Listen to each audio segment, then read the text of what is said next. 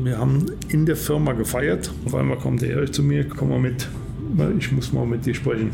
Er sagte, ich habe mich entschieden, ich mache Formel 1. Ja, sag ich, was machen wir mit dem Motor? Ich ja, kein Problem. Den machst du. Oh, sag ich, okay. Denke ich, oh je, je, je, wie machst du denn das jetzt? Wie, wie gehst du dann dieses Problem da an? So, habe ich natürlich irgendwo ein bisschen an, an BMW orientiert, klar, weil Erich Zakowski nur Vierzylinder haben wollte, sagte BMW war eben das, wo er sich auch fixiert hatte. Vierzylinder BMW ist der stärkste Motor. Unsere besten Motoren bei Zackspeed hatten 1048, weiß ich noch, PS. Ja, dann hieß es immer, BMW hat wesentlich mehr. Ich sage, Leute, okay, gut, aber die haben den gleichen Lader. Sag physikalisch wird das nicht irgendwo gehen. Also das ist, warum wollen die wesentlich mehr haben? Weil hauptsächlich für den, für den Turbomotor war der Ladung interessant. So. Jahre später war ich praktisch Leiter für, für die Entwicklung für den Formel 1 Motor bei Toyota und habe dann einen guten Bekannten von BMW, war mit in der Entwicklung vom Formel 1 Motor damals bei Roche beteiligt und war auch mit in meiner Strecke. Und den habe ich dann eingestellt. So, sag ich, jetzt sprechen wir mal zweimal Tacheles. Was habt ihr an Motorleistung gehabt in München? Hier ist alte Schule, die goldene Ära des Automobils. Mein Name ist Carsten Arndt und heute wird eure geschundene Verbrennungsmotorenseele mal wieder mehr als gestreichelt. Denn mein Gast ist ein absoluter Insider, was Rennmotoren anbelangt. Und ihr habt es ja eben schon gehört, es geht auch um ganz aufschlussreiche Leistungsangaben. Los ging es bei Zack Speed, wo er einst der erste Ingenieur war und wie man es ja häufig erlebt, wenn man frisch im Geschäft ist, als erstes soll man mal einen Formel 1 Motor entwickeln. Okay, vielleicht hat auch nur Norbert Kreier sowas erleben dürfen, aber wenn man so anfängt, dann ist man gefangen im System und so hat er später auch Rallye-Motoren gebaut. Er erzählt, mit welchen Mitteln einst in der WRC getrickst wurde. Er hat den Motor für das damalige Rallye-Projekt auf Golf 3 Basis konzipiert und als Toyota in die Formel 1 gegangen ist, war er wieder der Mann für das Herz des Rennwagens. Und das hier ist nun Teil 1 mit dem Rennmotorenentwickler aus der Eifel, mit Norbert Kreier. In Wehr bin ich geboren. Das ist vier Kilometer von hier entfernt und dann nach Niederzissen gezogen, weil meine Frau aus Niederzissen ist. Und wir sind 1988 hier nach Niederzissen gezogen, in dieses Haus hier. Das Haus haben wir neu gebaut.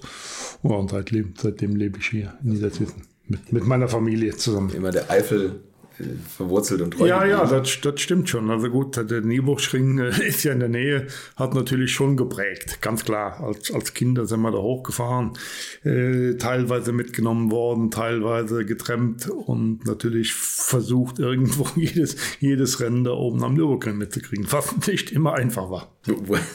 Wovon haben Sie geträumt als Kind? Rennfahrer? Äh, nee, das, das ist ganz verrückt. Als Kind Lokführer und teilweise gar Förster. Okay. Sagen sie, das ist verrückt, wie kommt der auf Förster? Aber okay, das hat irgendwo durch den Wald hier, wir sind viele Kinder, wir waren ja immer im, im Wald, wir waren ja nie daheim. Äh, der Wald hat uns schon noch ein bisschen mitgeprägt.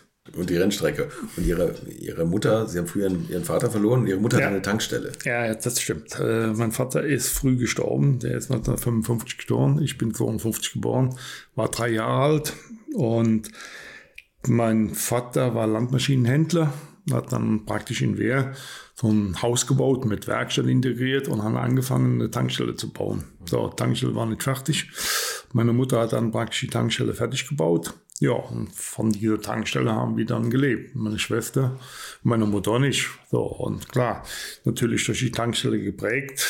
War natürlich ja, was, was willst du irgendwo mal werden? Ja, gut, klar. Mama Tankstelle, Autoschlosser zu der Zeitpunkt, ja, das war so die Richtung. Ja, da haben wir gar nicht weiter drüber nachgedacht. Mhm. So, höhere Schule wäre möglich gewesen, aber naja, zu dem Zeitpunkt nicht das Rieseninteresse. Und dann haben Sie Kfz-Meister oder was gelernt? Ja, dann habe ich ja praktisch den Schulabschluss gemacht, habe dann, ja, hier in, der Hauptschulabschluss in, in Wehr noch, war eine Hauptschule mit, mit acht Klassen. Wir waren die letzten, die nach acht Jahren entlassen wurden. Ja, kleine Volksschule mit, mhm. mit, mit vier Klassen in einem Raum. So, das, das war eben so. Das ist, da ist man groß geworden. Ja, dann habe ich praktisch eine Lehre angefangen bei Mercedes in Andernach. Mhm. Äh, habe dann die Lehre abgeschlossen. Ähm, Ja, mit dem Hintergedanken, ja, irgendwann machst du vielleicht in Wehr mal eine eigene Reparaturwerkstatt. Gearbeitet habe ich immer, jeden Samstag, jeden Sonntag, abends waren immer Kunden, Freunde da, Werkstatt war da. Zwar eine kleine Werkstatt, aber okay, Arbeit war, war immer da. Ja, und dann stellst du einmal fest, ja, hm, dir fehlt ja irgendwo was. Autoschlosser, was ist mit der Elektrik? Das war immer so, so, so ein Fachgebiet Elektrik bei uns, bei der Mercedes damals. Da waren ja ein größerer Laden. Da waren separate Elektriker, also Elektrik. Wenn ein Birnchen gewechselt wurde, warst du schon nicht mehr dabei, so in etwa. Tatsächlich. Also hast du irgendwo, fehlt dir irgendwo was. und da habe ich mich dann entschlossen und habe gesagt, okay, ja, du machst noch äh, eine Lehre als Autoelektriker. Und bin dann nach Koblenz zur Firma Scherer, damals größter Händler hier, äh, Bosch-Händler und, und eine Reparaturwerkstatt und habe dann praktisch meine zweite Lehre gemacht, die ich dann in zwei Jahren abgeschlossen habe und habe dann praktisch bei der Firma Schere dann äh, weitergearbeitet und habe da alles Mögliche gemacht, auch Rollenprüfstand und die ganzen Sachen da bedient. Ja, und dann kam natürlich der nächste Schritt, Bundeswehr. Bundeswehr, gut, wir haben unseren normalen Dienst abgeleistet, das war hier in, in Wendisch bei den Heeresfliegern. Ja, Heimschläfer, das war alles dann, dann kein Problem. Und habe mir dann überlegt, ja, was machst du jetzt? Du müsstest ja irgendwo die Meisterprüfung machen, wenn du da irgendwo was Selbstständiges machen willst. Habe dann die Meisterschul Meisterprüfung oder den Meister oder den Abschluss in, mit Meisterprüfung gemacht in Frankfurt am Main. Da war, waren wir dann ein halbes Jahr und hatte dann praktisch dann den, den Meistertitel. Ja. Dann bin ich zurück zu meiner Firma Scherer. Und da ich, ja, wie sieht es denn aus zu dem Zeitpunkt? Ist ein bisschen mehr Geld drin als Meister. Ja, da kam der Geschäftsführer, ja, aber Herr Kreier, Meister, wir brauchen nicht unbedingt einen Meister. Wir haben praktisch Meister genug und so auf die, die, die Art, ja, wir haben die ja nicht da auf die Meisterschule geschickt. Also sie können bei uns weiterarbeiten, ja. Da war ich natürlich ein bisschen verletzt, in meine Ehre gekränkt, denke ich, das kann doch alles nicht wahr sein. Ja, dann bin ich nach, nach Hause, habe mit meiner Mutter darüber gesprochen, als ich, weil ich, pass auf, ich mache mach die, die FOS, die ganzen Sachen nach und gehe auf die Ingenieurschule. Buch, willst du das wirklich sparen? Ja, ich, ich mache das. So, dann habe ich mich dann angemeldet, bin dann, habe dann die, die ROS nachgemacht und die, die, die 11 und die 12 und hatte dann die Voraussetzung hab abgeschlossen, habe die Voraussetzung, habe ich dann äh, zu studieren, also an der, an der FH, habe mich dann an der FH in Köln beworben und habe dann praktisch da meinen Abschluss gemacht als Maschinenbauer oder Auto, mit in Richtung Automobiltechnik. So, wie bin ich jetzt zum Rennen gekommen? ja. äh, Rennen war immer, immer das, was mich interessiert hat. Äh, Motoren waren immer irgendwas, was mich ganz stark interessiert. Ich habe auch daheim sehr viel instand gesetzt und konnte auch äh, Motoren instand setzen. Also das war, war kein, kein Thema. Zu dem Zeitpunkt war es so, dass wir auf diese FH Praxisjahre, Praxissemester machen sollten. Wir, haben, wir waren immer zu dritt und waren also mit, mit drei Leuten zusammen, also nicht zusammen studiert, aber jeder hat für sich studiert, aber in der Gruppe gebildet und zusammen gelernt und alles drum und dran. Die Jungs waren ein bisschen jünger wie ich, ich war ja schon ein bisschen älter zu einem Zeitpunkt äh, und sagten, ja, wir haben gar keine Berufserfahrung. Ja, sag ich, Berufserfahrung als Ingenieur habe ich auch nicht. Aber ja, sagt, da sollte man nicht dieses Praxissemester machen. Ach, denke ich, naja gut, ich war zu dem Zeitpunkt, habe ich dann geheiratet. Denke ich, naja gut, ein halbes Jahr, mal gucken, wo du was machst. Also nach Fort jeden Tag fahren, das, das bringt doch nichts. Und da habe ich mit dem Erich Zakowski gesprochen. Er sagt, ja, ja, kannst du machen bei mir. Praxissemester ist möglich. In welchem, in welchem Jahr war das? Das war im Jahr 79. 79, da gerade 73 bis 76 haben die ja DRM gewonnen. Ja, ja, also die haben alles abgeräumt damals. Ja, ja, ne? das war 79, war zur Capri-Zeit. Mhm. Ja, sagte, nö, ist kein Problem. Ja, gut, war natürlich super zu erreichen von mir, von Wehr aus vier Kilometer. Äh, war natürlich nicht mein Traumautomobil Ford. Mit Ford hatte ich nie so was am Hut. Ich wollte immer zu BMW oder Porsche. Ja gut, war aber von, von hier aus ja nicht zu erreichen. So, mal Taxi war in der Nähe, das war natürlich ganz klasse, super. So, und da habe ich dann bei dem, beim Erich Zakowski angefangen. habe dann mit Motoren geschraubt und angefangen, so kleine Zeichnungen zu machen, weil die hatten keinen, zu dem Zeitpunkt, was man fast gar nicht glauben kann, war kein Ingenieur bei Zackspeed. Das waren alles Mechaniker und, und, gute Mechaniker. Auch, auch, und dann haben die natürlich zugearbeitet gekriegt von Ford und, und, und alles drum und dran, haben auch dann mit der Firma Schrick zusammengearbeitet. Aber direkt ein Ingenieur war keiner da. Mhm. So, jetzt wurden Skizzen gemacht und ich habe dann mal angefangen, so ein bisschen Zeichnungen zu machen da, Motoren revidiert. Und nach einem halben Jahr war das dann praktisch Schluss. Und da sagte zu Kossi, äh, hast du keine Lust, bei mir weiterzumachen? Ja doch, sage ich, ja. Äh, ich suche noch eine Ingenieurarbeit. Ja, äh, ja, ich hätte da ein Projekt für Amerika. Die wollen einen neuen Motor gemacht haben, 2 Liter, 2,1 Liter Motor, Vierzylinder. Äh, Wäre das nicht irgendwo was, was dich interessieren könnte? Ach, da ich sage, super, doch, das wäre genau das, was ich gesucht habe. So. Dann hat der, hat er praktisch gesagt, gut, dann bitte fang an damit. Ich habe dann noch einen zweiten Kollegen, also einen Kollegen von mir, mit ins Boot genommen, weil das einfach sich äh, doch ziemlich stramm war, die Arbeit. Dann haben wir praktisch die Ingenieurarbeit, habe ich dann praktisch einen, einen Zylinderkopf für Zackspeed gemacht. Äh, für, die, für das USA-Projekt, 2,1 Liter, mhm. weil die alten BDA-Motoren, oder sprich, ja, alt waren sie nicht, aber die überholten BDA-Motoren waren nicht ausgelegt für Turbo. Und da irgendwo die Grenze mit den Motoren hat man dann irgendwo eine Grenze erreicht. Da wir gedacht, ja, so 600 PS, die schafft man noch, aber darüber hinaus war dann irgendwo alles am Ende. Zylinderkopfdichtungen hielten nicht, äh, der ganze Block war nicht steif genug, weil er einfach von einem kleinen 1100 Kubik oder 1300 Kubik Motor abgeleitet war. Und dann die Zylinderköpfe waren natürlich auch nicht ausgelegt. die waren ausgelegt für sauber. Da gab es Probleme mit Rissen, da gab es Probleme mit äh, Sitzen, Ventilsitzen, die rausfielen, Überhitzungen und und und und und. So, dass man wirklich sagte, okay, ja, wenn man weitermachen will, muss was Neues her. Ja. Aber für, für welche Autos waren die Motoren, die 600 PS? Also Amerika. Die 600 waren für die Capri-Motoren. Nee, und in, ach, für Amerika. Die die, nee, die Capris, ja, die Capris sind ja auch noch in Amerika gelaufen. Man hat einen Mustang gebaut. Im Vergleich ähnlich wie der Capri, mit dem gleichen Unterboden, ist praktisch ein, ein Mustang aufgebaut worden. Natürlich mit Mustang-Karosserie, aber mit Technik Capri.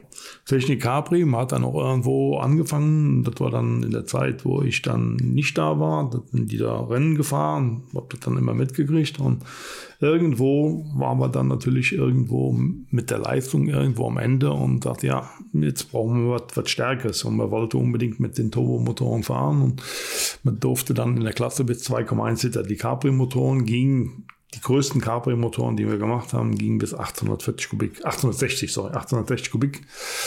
Standard war äh, 1750 Kubik mit den Motoren. Das war praktisch das Größte, was man raus, raus äh, also größte Hubraum, den man erreichen konnte mit den, mit den Capri-Motoren als Turbomotoren. Die, die Motoren liefen als 2 Liter Saugmotoren, aber das war einfach dann die Wandstärken alles zu dünn. Das hat man dann nicht mehr hingekriegt. Deshalb haben wir das ein bisschen, bisschen reduziert auf 860, aber mehr war eben nicht möglich. So, und dann äh, kam, haben wir so einen Zwischenmotor gebaut, und zwar auf dem Pinto-Motor USA. Das war ein Stahlblock, der von, damals hat noch äh, Zackspeed und Rausch zusammengearbeitet. Die hatten ja eine Firma zusammen, Zackspeed Rausch gab es ja in den USA. Die haben den Motorblock unten vorbereitet, verstärkt mit, mit Böcken. Ja, ein Hilfsträger, sage ich mal so. Aber man konnte eben dann äh, den Motor nützen, hat dann praktisch den neuen Zylinderkopf drauf gesetzt. Oder wir haben dann, und haben dann die ersten Versuche dann am Prüfstand gemacht. Da war dann den Mann, der fällt mir nicht mehr ein, der von Ford USA kam und dann das ganze Ding begutachtet hat, mit den, und man zack wieder am Prüfstand gefahren und haben dann praktisch nicht praktisch man direkt äh, die, die, die aus der Erfahrung mit der gleichen Kugelfischerpumpe, gab ja noch also nichts Elektronisches im Zeitpunkt Kugelfischerpumpe mit, mit Ladedruck. Äh, Steuerung hinten dran, also war ein Kolben, der praktisch den Ladedruck, die Pumpe geregelt hat. Mit Ladedruck wurde praktisch den Steuerkolben geregelt, der dann praktisch die, die, die, die Pumpe, äh, also man hat dann praktisch mehr Kraftstoff über die Pumpe gekriegt, der Hub wurde erhöht über einen über einen Raumnocken, so dass man praktisch wie die Capri-Motoren diesen Motor dann aufgebaut hat mit, mit, mit, mit dieser Pumpe.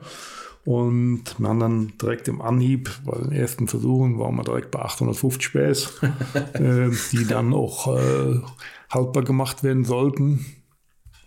Und mit diesem Motor ist man dann praktisch, hat man dann praktisch in in USA ist man damit gefahren und hat den praktisch in den Ford Mustang eingebaut. Mhm. Natürlich war man mit der Leistung zufrieden, nur es war eben kein nicht der Idealmotor, sagen wir mal. Es war irgendwo ein zusammengewürfelter Motor mit Unterbau, der dann verstärkt wurde.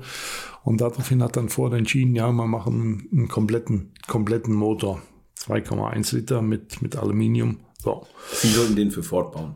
Ja, ja der ist für okay. Ford gebaut worden. Ja. Dann hier auch, äh, gut, dann kann man natürlich sagen, ja, war die richtige Entscheidung, mit, mit Vierzylindermotoren zu arbeiten. Aber das war eben Erich Sarkowski.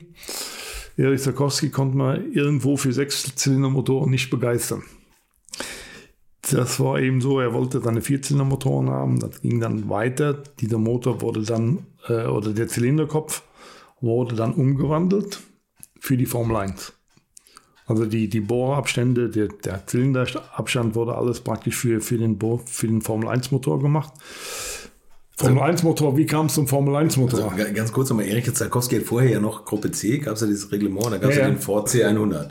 Das war eine ja. Riesenpleite. Ne? Ja, also C100 äh, war so, der Ford, der, der, es wurde ja, oder es waren 3,9 Liter Ford-Motor eingebaut mhm. von, von Cosmos. Äh, ich weiß das, damals der, der, der Braun war Projektleiter von Köln, der Ebert Braun, kam von Porsche.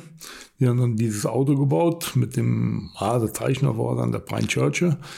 Die haben dieses Auto gebaut und hatten dann sich nicht, oder sagen wir mal so, Ford hat sich mal, einfach belullen lassen, denke ich mal, von, von Cosmos.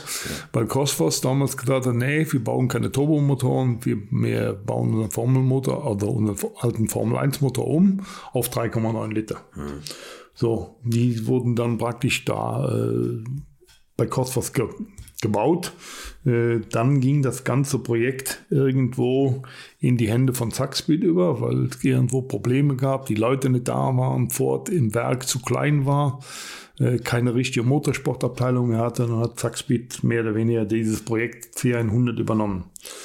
Äh, Erich Zakowski hat dann praktisch in einen C100 einen Turbomotor von Capri Motor einbauen lassen.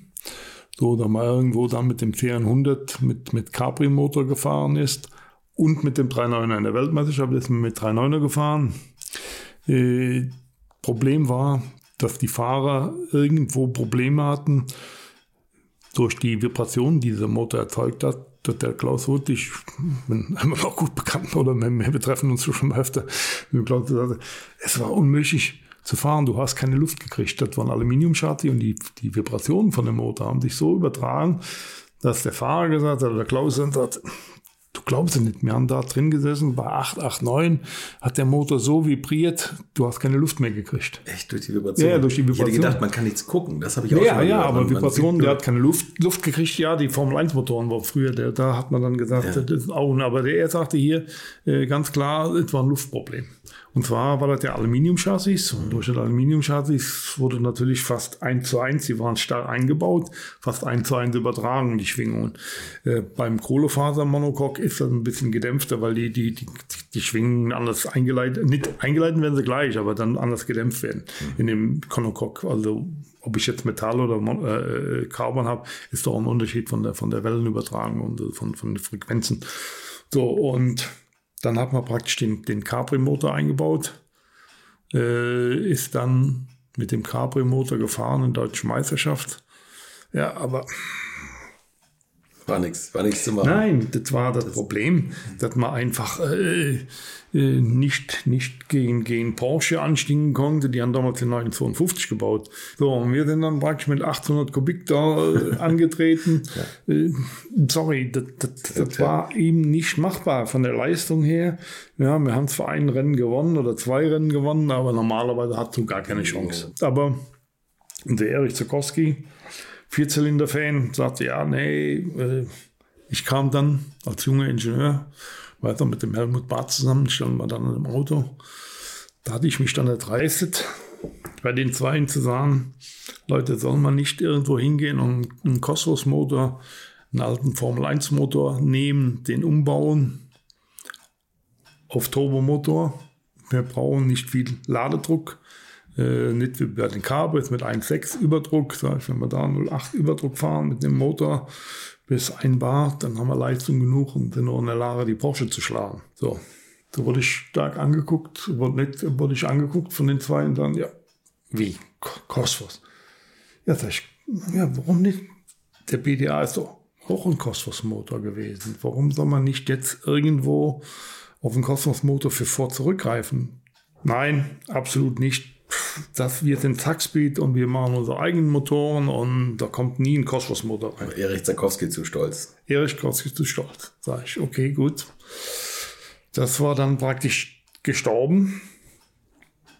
Und dann ist man praktisch mit dem CR100 so weitergefahren und irgendwann ging es ja dann zu Ende, dann kommen andere Klassen. Aber man wollte es eben nicht. So, dann hat man natürlich irgendwo äh, ein eigenes Auto gebaut, den Ford Probe. Hm. Äh, wurde dann nach für USA mit dem 2,1 Liter Motor wurde dann nach USA und das war das erste Carbon-Auto, das überhaupt gebaut worden ist. Das war der Paul Braun damals, der von England kam. Und in dieser Zeit ist dann praktisch die Sache gereift. Das war beim 50. Geburtstag von Erich Zakowski. Ich weiß nicht, Erich ist irgendwo im Dezember, Anfang Dezember ist Erich geboren. Und ich weiß noch, wir haben in der Firma gefeiert. Und und dann da irgendwo alle zusammengesessen. Auf einmal kommt der Erich zu mir, komm mal, komm mal mit, ich muss mal mit dir sprechen. Würdet ihr eigentlich auch so gerne wie ich manchmal neue Länder mit einem Oldtimer erkunden, aber ihr scheut euch die lange Anreise auf Achse oder die teuren Transportkosten?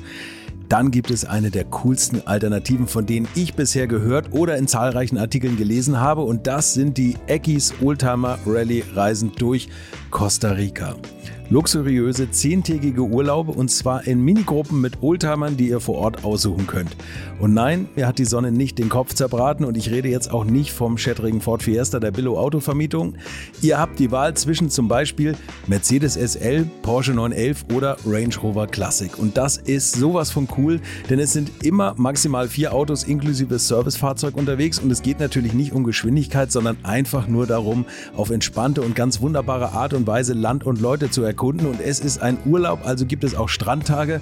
Und wer schon mal in Costa Rica war, der weiß, dass es ein sicheres Reiseland ist mit grandioser Flora und Fauna, mit Vulkanen, Regen und Nebelwäldern und irren, irren Stränden. Und mit den Fotos könnt ihr auf Instagram noch die Freunde zu Hause richtig neidisch machen. Ist ja auch nicht ganz unwichtig heutzutage. Schaut es euch auf jeden Fall mal im Netz an. Und als ich das erste Mal auf der Seite war, konnte ich es gar nicht glauben, dass jemand sowas organisiert.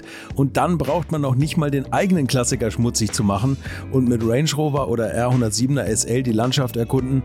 Es könnte schlimmer kommen. Es gibt übrigens verschiedene Routen. Mein Tipp wäre die La Carrera Costa Rica und auf der Route werdet ihr mich früher oder später mitfahren sehen. Das garantiere ich euch. So, jetzt hört ihr hier noch die Webseite und da gibt es eine ganz einfache, nämlich rally-rally.com. Und ganz wichtig, Rally wird hier R-A-L-L-Y geschrieben rally-rally.com.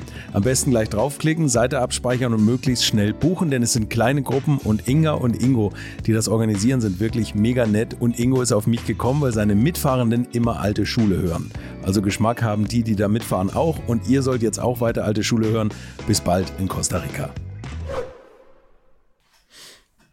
Ja, okay, klar. Ja, sagt er. Äh, ich habe mich entschieden, ich mache Formel 1. Hä? Ja, und wie soll man das machen? Ja, Formel 1, ja, klar, Formel 1. Ich habe den Paul Braun. Ja, sag ich, was machen wir mit Motor? Wir machen ja keine Motoren und nichts. Ja, ist doch kein Problem.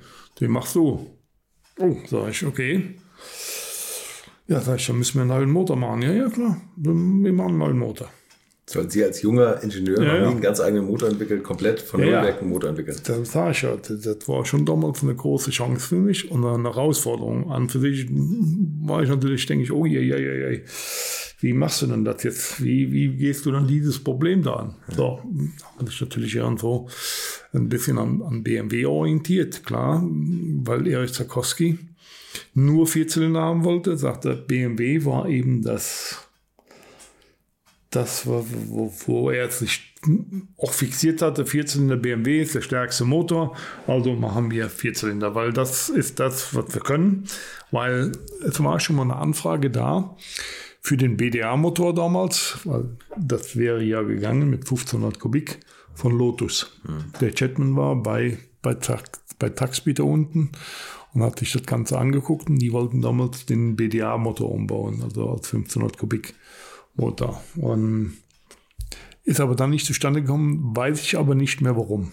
Mhm. Das, so. Und dann hat er gesagt, nö, das machen wir jetzt selber. Ja, gut. Und ähm, das war der, das war der Motor mit dem Nelson Piquet, genau, 83, ja. auch Weltmeister geworden ist.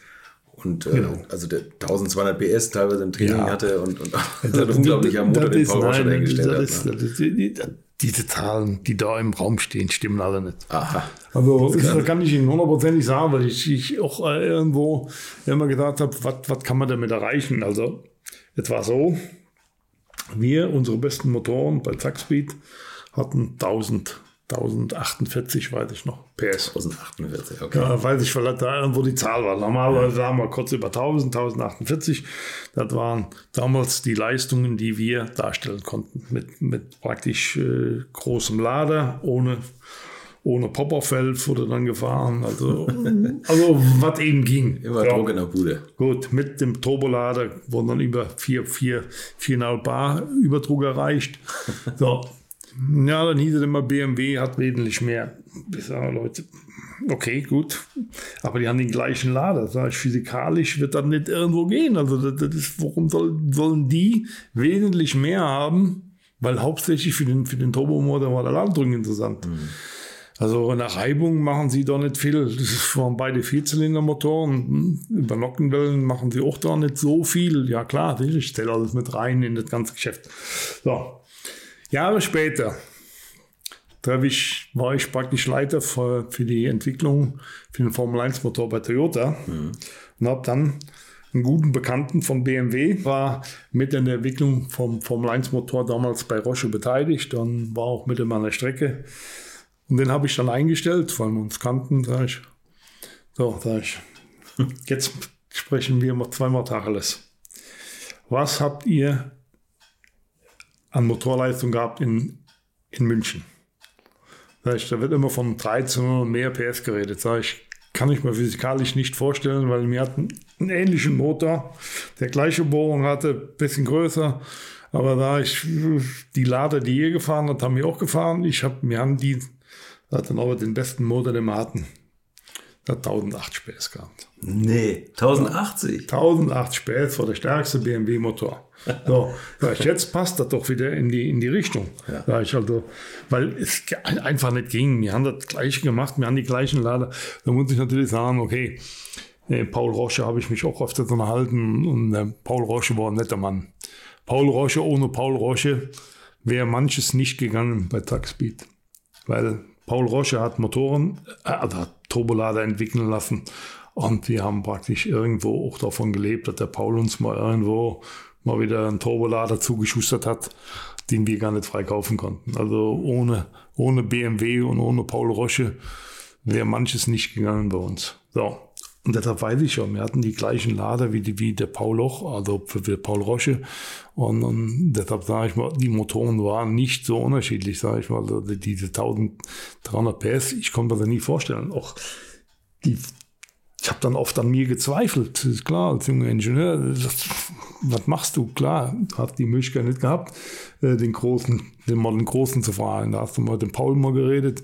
So, damals zu der Zeit haben wir mit Bosch zusammengearbeitet, mit der Bosch äh, haben dann 1, die 1.7 war dann am Markt. BMW ist der 1.4 gefahren mit ihrem Verstellmotor an der äh, mechanischen Einspritzung. Wir sind dann nach, nach Stuttgart gefahren äh, zum Dr. Zucker und haben die 1.7 dann gekauft mit, mit riesen Vorbehalten, weil er gedacht hat, ja, jetzt kommen die Jungs, werden vorgeschickt von Ford, um uns da unsere Technologie auszuhorchen und alles drum und dran. Was aber nie der Fall war. Wir hatten also mit der zu dem Zeitpunkt nie Kontakt zu Ford, weil Ford ja auch in die Formel 1 gehen wollte. Sind dann auch gekommen mit ihrem Sechszylindermotor. Und der Dr. Zucker, mit dem, mit dem hat man sich dann, also ich, manchmal zweifle ich an, an, an selber äh, mit Leistungen. Was haben dann die anderen für Leistungen, wenn ich sehe, wo nicht von der Topspeed-Seite her, sondern wo, wo wir rumfahren, Fahrbarkeit und allem drum und dran. Da kann machen sich keine Gedanken um, um die Leistung. Motorleistung habt ihr genug. Ihr müsst mal ein richtiges Auto bauen. Das war natürlich irgendwo ein bisschen ja, Trost, auf, Trost für die Seele, da man sagt, ja, so ganz so blöd hast du dich dann doch nicht angestellt bei, dem, bei dem Bau des Motors, weil äh, die anderen haben dann auch nicht wesentlich mehr Leistung. Und wenn man dann gehört hat, äh, der doch später veröffentlicht wurde, Honda hat in diesen, also mit, den, mit ihren V6-Motoren äh, als Leistung, maximale Leistung 1000 PS angegeben. Bei Porsche haben wir nie 1000 PS gefahren und war doch schneller und besser. Mhm. Weil eins war, was, was ganz klar vernachlässigt worden ist bei uns, ist die Fahrbarkeit. Die Fahrbarkeit des Motors. Wir haben immer, oder BMW hat immer größere Lader gebracht, immer mehr Leistung. Aber durch die großen Lader wurde das ganze Fahrzeug oder sagen wir, der Motor äh, fast unfahrbar die Leistung war da. Die Leistung, wir haben die, wir kamen ja über die 1000 PS. Aber äh, der Motor unter 7000 lief der Motor überhaupt nicht.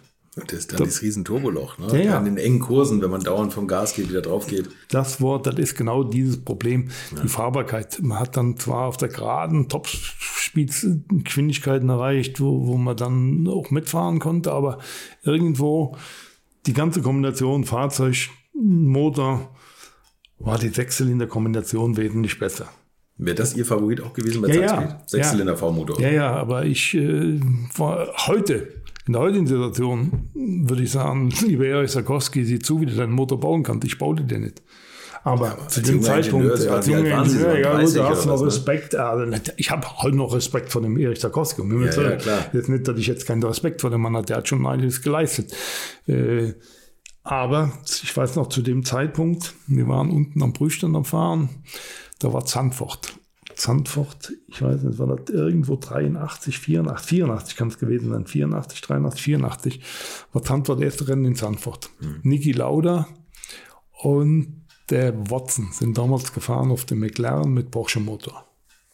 So. Ich, wir waren unten am Arbeiten, war Samstag, ich weiß noch wie heute. Erich Zarkowski dann Hast du mal Zeit? Kannst du mal gerade hochkommen? Oben in seinem Büro. Na, wer denkst du denn, der in Sandwort auf Pol steht? Ja, sag ich, ja, Renault, BMW vielleicht, Renault oder ja, BMW steht Pol. Äh, ja, sage ich, aber ja, mit die haben neuen Lader, ja, sage ich, haben mehr Leistung, das ist richtig. Und wer steht weiter? Ja, der Prost und Renault. Ja, sage ich, also wie viel Unterschied? Ich war schon ein paar Zehntel, ich weiß nicht mehr genau. Da sage ich, Leute, für mich ist der Sechszylinder, du mit einem Sechszylinder, immer mit Sechszylinder. Guck dir doch mit den, guck, das war, das, das war die Aussage. Guck dir doch den, den Porsche an. Ja, sag ich, ja, ja. Die fangen neu an, guck, wo sie stehen. Ich, ich glaube, der stand 12 und, und 15. Ja. Die waren relativ weit hinten. 12 und 15, siehst du, das ist auch nicht, Porsche kriegt das auch nicht so schnell hin mit den kleinen Motoren. Äh, der Vierzylinder ist der bessere, du siehst es am BMW, jetzt stehen wieder Pol. Der richtige Weg ist, wenn wir praktisch das machen, was BMW macht. So. Haben Sie mal mit Hans Metzger über die Motoren gesprochen? Also über die ja, verschiedenen Konzepte? haben wir auch. Ja, ja haben wir, habe ich auch mit Hans Metzger habe ich auch getroffen und gesprochen. Gut, man hat sich gekannt, aber jetzt so, so tief daneben nicht. Äh, für uns, oder für mich war damals auch schon klar, weil der Vierzylinder Motor wenn Sie jetzt geguckt haben, was BMW für Klimmzüge gemacht hat, dann haben den flach gemacht. Warum hat sie einen flachen Motor gebaut? Das ging alles um die Aerodynamik. Mhm. Ein Vierzylindermotor hat zwei große Nachteile. Er ist nicht steif, weil er einfach längs eingebaut wird. Also er hat praktisch keine Auslegung oder keinen Ventilwinkel oder wie man äh, Kein Bankwinkel, Bankwinkel ja. äh, den man dann praktisch festschrauben kann. Dann kriegen genau. wir kurz steife Einheit. Der als selbsttragend. Mhm. Bei uns mussten wir praktisch hingehen, mussten mit Hilfsrahmen arbeiten. Wir haben also praktisch die Rahmen verstärkt, da war ein Stahlrahmen drin, der dann an Getriebe ging, einfach um den Motor abzustützen, weil er die, die, die, die Kraft gar nicht übernehmen konnte. Also die, die, die Fliehkräfte von Kurven, alles drum und dran. Äh, so. Das zweite Problem ist, du hast immer ein Problem. Auf der linken Seite oder auf der rechten Seite hängt ein Auspuff raus und eine Airbox. Die kommen gar nicht so tief mit ihrer Einheit runter. Beim V-Motor sitzt praktisch der Tauko in der Mitte. Gut, Ferrari hat andere Motoren gebaut. Mittlerweile baut man auch wieder andere mit, mit, heißem, mit heißem V. Aber sie konnten praktisch hinter dem Fahrer, hinter dem Tank praktisch ihre ganze Airbox installieren. Also kein aerodynamisches Nachteil. Bei uns hing dann die Airbox rechts am Wind raus, aus auf links aus dem Wind raus oder umgedreht. Mhm. So, Auspuffer waren tief, durch das V bedingt, alles runter. Die waren also praktisch in ihrer Verkleidung drin. Andere Riesenvorteile waren, die konnten symmetrisch bauen. Ladeluftkühler links, Ladeluftkühler rechts, zweimal. Einen Nachteil hat man eben, man musste kreuzen. Man, müsste, man musste einmal mit dem Wasser vom Motor nach links vor dem Motor vorbei und mit der Ladeluft. Sie mussten ja praktisch von, von der Außerseite Turbolader auf die andere Seite, Ladeluftkühler, dann die Airbox. Und so mussten sie praktisch ihr Monocoque äh, mit Beulen versehen oder den Motor weiter nach hinten setzen, dann wurde er noch länger. Also man hatte irgendwo mit dem Vierzylindermotor einen Nachteil. Mhm. Hat der Paul Rosche eigentlich damals, wenn Sie mit, zu dem haben Sie auch Kontakt, logischerweise, ja. wenn der im Motorroller ja. dazugeschanzt hat, warum hat er so am Vierzylinder festgehalten? Hat er die Nachteile nicht gesehen oder äh, Sie was in der Entwicklung? Ich, ich, denke mal, die sind da praktisch hingegangen, waren ja mehr oder weniger mit, mit, mit Pionieren. Äh, sie sind hingegangen auf den Formel 2 Motor, haben sie praktisch mehr oder weniger ihren Formel 1 Motor entwickelt, weil die Basis war ja der gleiche Motor, äh, eben nur mit anderem Hubraum. Und denke ich mal, so ist das entstanden. Man hat dann praktisch irgendwo, vielleicht irgendwo, vielleicht noch irgendwo gesehen, dass man vielleicht ein bisschen Werbung machen konnte, da man sagte, man hat einen Vierzylinder fast Serienmotor.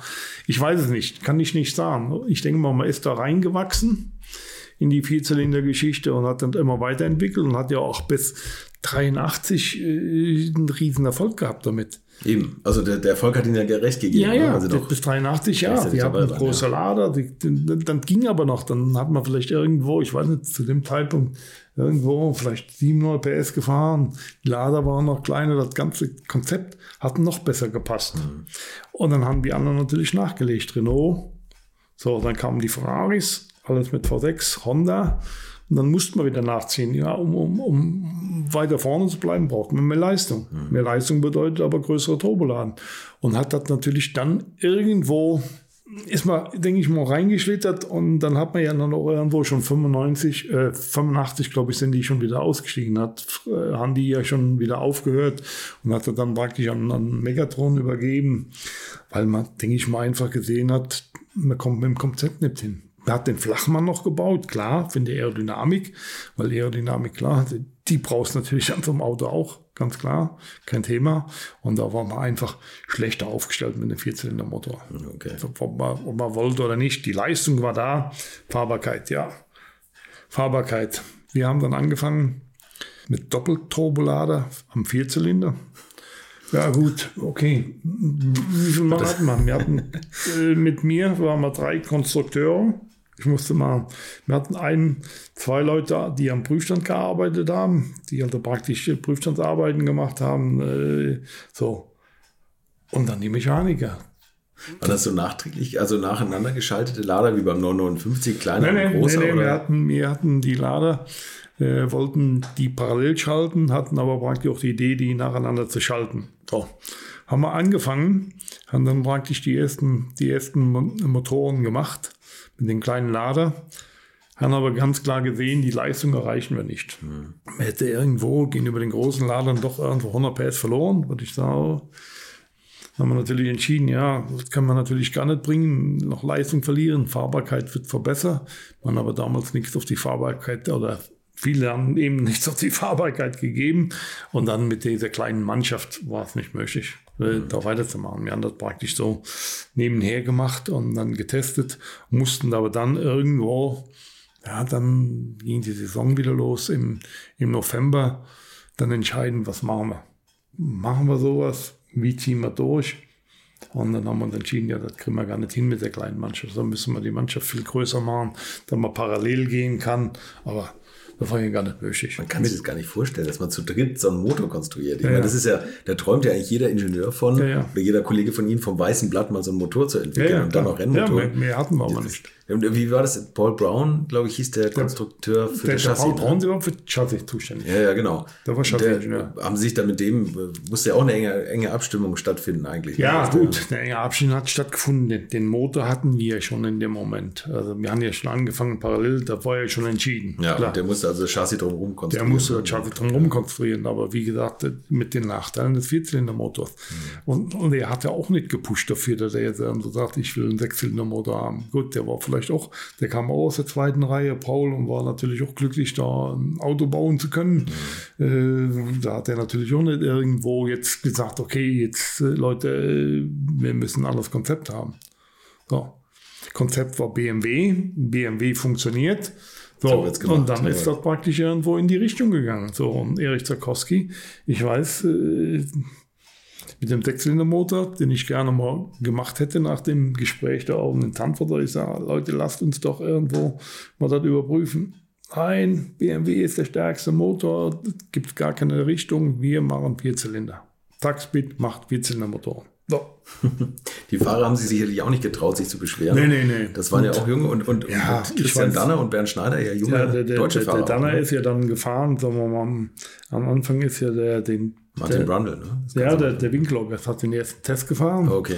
Äh, Nürburgring. Und der ist ja dann zu den Rennleuten für Rennen gefahren. Ja, und dann haben wir praktisch mehr oder weniger angefangen mit dem Jonathan Palmer. Mhm. Der dann, Kenny Jonathan kam, glaube ich, aus der Formel 2, hatte dann natürlich auch keine Formel 1-Erfahrung, so viel ich weiß. Und ja, ach, war nicht der Kerl, der Jonathan mit dem, aber wie gesagt, hm, äh, man muss ganz klar sehen, wir haben praktisch bei Null angefangen das ist eigentlich ganz interessant, dass sie sagen, okay, der, alle haben so ein bisschen bei Null angefangen und keiner hat sich getraut zu widersprechen. Und natürlich sagt ein junger Fahrer, der aus einer anderen Klasse kommt, auch nicht, das Ding ist ja unfahrbar, sondern nee, das habe ich mal gehört von Kurt Ahrens, der hat gesagt, okay, so scheinen sich diese Autos wohl zu fahren. Also der beim 917 ja, ja. ganz am Anfang, der auch nicht fahrbar war, ja. der hat gesagt, okay, wenn Porsche das konstruiert oder wenn Zackspeed als Erfolgsteam das konstruiert, dann wird das wohl so sein. Wenn jetzt jemand gekommen wäre, der vorher V6 gefahren ist, der hätte es wahrscheinlich anders ausgesehen. Ne? Das ist klar. Der hat gesagt, ihr habt ja ein Problem. Das ist nachher auch dann in dem Moment passiert. Der macht den Brandl ist dann gekommen, aber da wurde ja schon die Leistung reduziert. Da muss, durften wir ja nur noch äh, vier Bar, vier Bar fahren. Vier nur, noch, nur, noch, vier Bar, mein Ja, ja drei Bar, drei Bar Überdruck. Äh, gut, dann hat man dann über, über 900 PS noch gelegen, aber wie gesagt, äh, die Fahrbarkeit hat dann doch sehr drunter gelitten durch, die, durch den Turbolader. Hat, hat er sich beschwert? Ja, ja, gut, klar, okay, hat sich schon irgendwo beschwert, aber äh, was, was konnten wir machen? Wir haben natürlich mit allen möglichen Tricks gearbeitet, wir haben schon Vorschaltgeräte gebaut, die die Luft anders in den Turbolader einleiten mit, mit der Firma, mit KKK zusammen und, und, aber man eben dieses Turboloch, war einfach nicht machbar, dieses Turboloch rauszukriegen. Mhm. Das zweite Problem, war natürlich äh, Schäden, die du hattest, Motorschäden, die du hattest. Äh, das war natürlich in dem Moment dem Kraftstoff geschuldet. Also mit normalem Super Plus, den wir damals gefahren haben, der mit 102 Oktan, da konntest du genau bis 2,5 Bar aufladen. Okay. Und danach hast du den Motor nicht mehr in den Griff gekriegt vom Klopfen her. Also die klopfende Verbrennung hat dann irgendwo eingesetzt, wenn du längere Zeit gefahren bist unter Volllast. Zum Beispiel so eine tödliche Strecke war immer Paul Ricard. Mhm. Die lange Gerade war immer so ein Ding tödlich für die Turbomotoren. Zweites war dann Spar. Spar den Berg hoch. Ah, okay, also Spar den Berg hoch, sind uns da schon ein paar Motoren kaputt gegangen. BMW hatte damals schon den anderen Kraftstoff. Und Porsche, bei, Wintershall haben die das ja, ja, Porsche, Porsche, Porsche hatten dasselbe Problem. Dann die auch einige Motoren hochgegangen in Spar damals. Gut, wir haben dann praktisch den Ladedruck reduziert. Dann hat es natürlich da keine Chance gehabt. Es gab auch keine Regelung, die ich dann irgendwo, hat man sich überlegt, ja, wie machst du denn jetzt, wenn die Temperatur ist? Nimmst, machst du den Motor in der Mitte der Strecke fetter damit der praktisch klopfsicherer ist, nimmt die Zündung zurück und und und und und. So, dann kam wieder der Dr. Zucker ins Spiel. Äh, sag ich, wir bräuchten eine Regelung, wenn die Abgastemperaturen hochgehen, wir müssen anfetten dann und die Zündung zurücknehmen, um uns gegen Klopfen zu sichern. Der, der war ja nicht ganz so einfach, der Dr. Zucker. Der sagt dann, wer, wer war das? Dr. Zucker, Von der, Bosch. Entwicklung, der Bosch-Entwickler. Der Bosch-Entwickler, ja. Herr Kreier, brauchen Sie das? Andere brauchen das nicht. Da stand du natürlich als junger Ingenieur wieder da. Was machst du denn jetzt wieder? Jetzt hast du was ausgedacht und sagst, du willst deine Motoren schützen. So, der nächste Schritt war dann, mit BMW haben wir dann natürlich gesprochen wieder, ja, wir haben einen speziellen Kraftstoff. Und per Zufall habe ich den Entwickler von Winterthal kennengelernt, den Herrn Starke. Der war der Chef von BASF, äh, Kraftstoffentwicklung über Winterthal. Und mit dem Starke habe ich mich dann unterhalten. Ja. Dann, ja, starke Kraftstoff, ja, sagt er, ja, es gibt Kraftstoffe, oder es gibt Komponenten im Kraftstoff drin, die, die helfen euch. Dann sag ich, starke, was, was, was, was muss man denn da machen? Ja, ja, sagt er, ich kann euch den Winterthal-Kraftstoff nicht liefern, wir haben Verträge mit, mit BMW. Aber äh, ihr seid doch so, macht doch euren eigenen Kraftstoff. Starke, wie eigenen Kraftstoff machen? Ja, ja, sagt er. Ich äh, gucke mal, wir gucken mal, was ich, wie ich helfen kann mit Komponenten, dann mischt er den mal so. So. Das war dann der Starke, der dann praktisch mehr oder weniger uns geholfen hat, Kraftstoff zu mischen.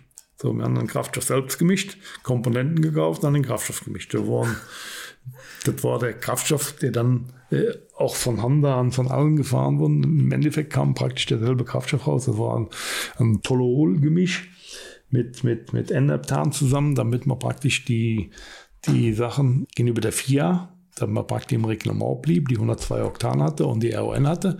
Weil der Kraftstoff wurde ja geprüft und damit waren wir praktisch im Reglement drin. Das war praktisch die gleiche, die gleiche Oktanzahl, die auch der Super Plus hatte. Oktanzahl hat sich nicht geändert und trotzdem hat der, das, ja, der war wesentlich klopffester. Damit ging dann praktisch die Reise weiter, da wir praktisch diese vier Bar fahren konnten. Gab es allergische Reaktionen und, und, äh, und Nee, Ausschläge in der Giftküche Nee, und an, an, für sich, nein, nein, an für sich nicht, weil, wie gesagt, ja, das Tolol wird auch als Lösungsmittel gebraucht. Das ist so Lö Was wir hatten, war, wir mussten uns umstellen, wir hatten auf einmal Aussetzer und keine Leistung mehr, das weiß ich noch.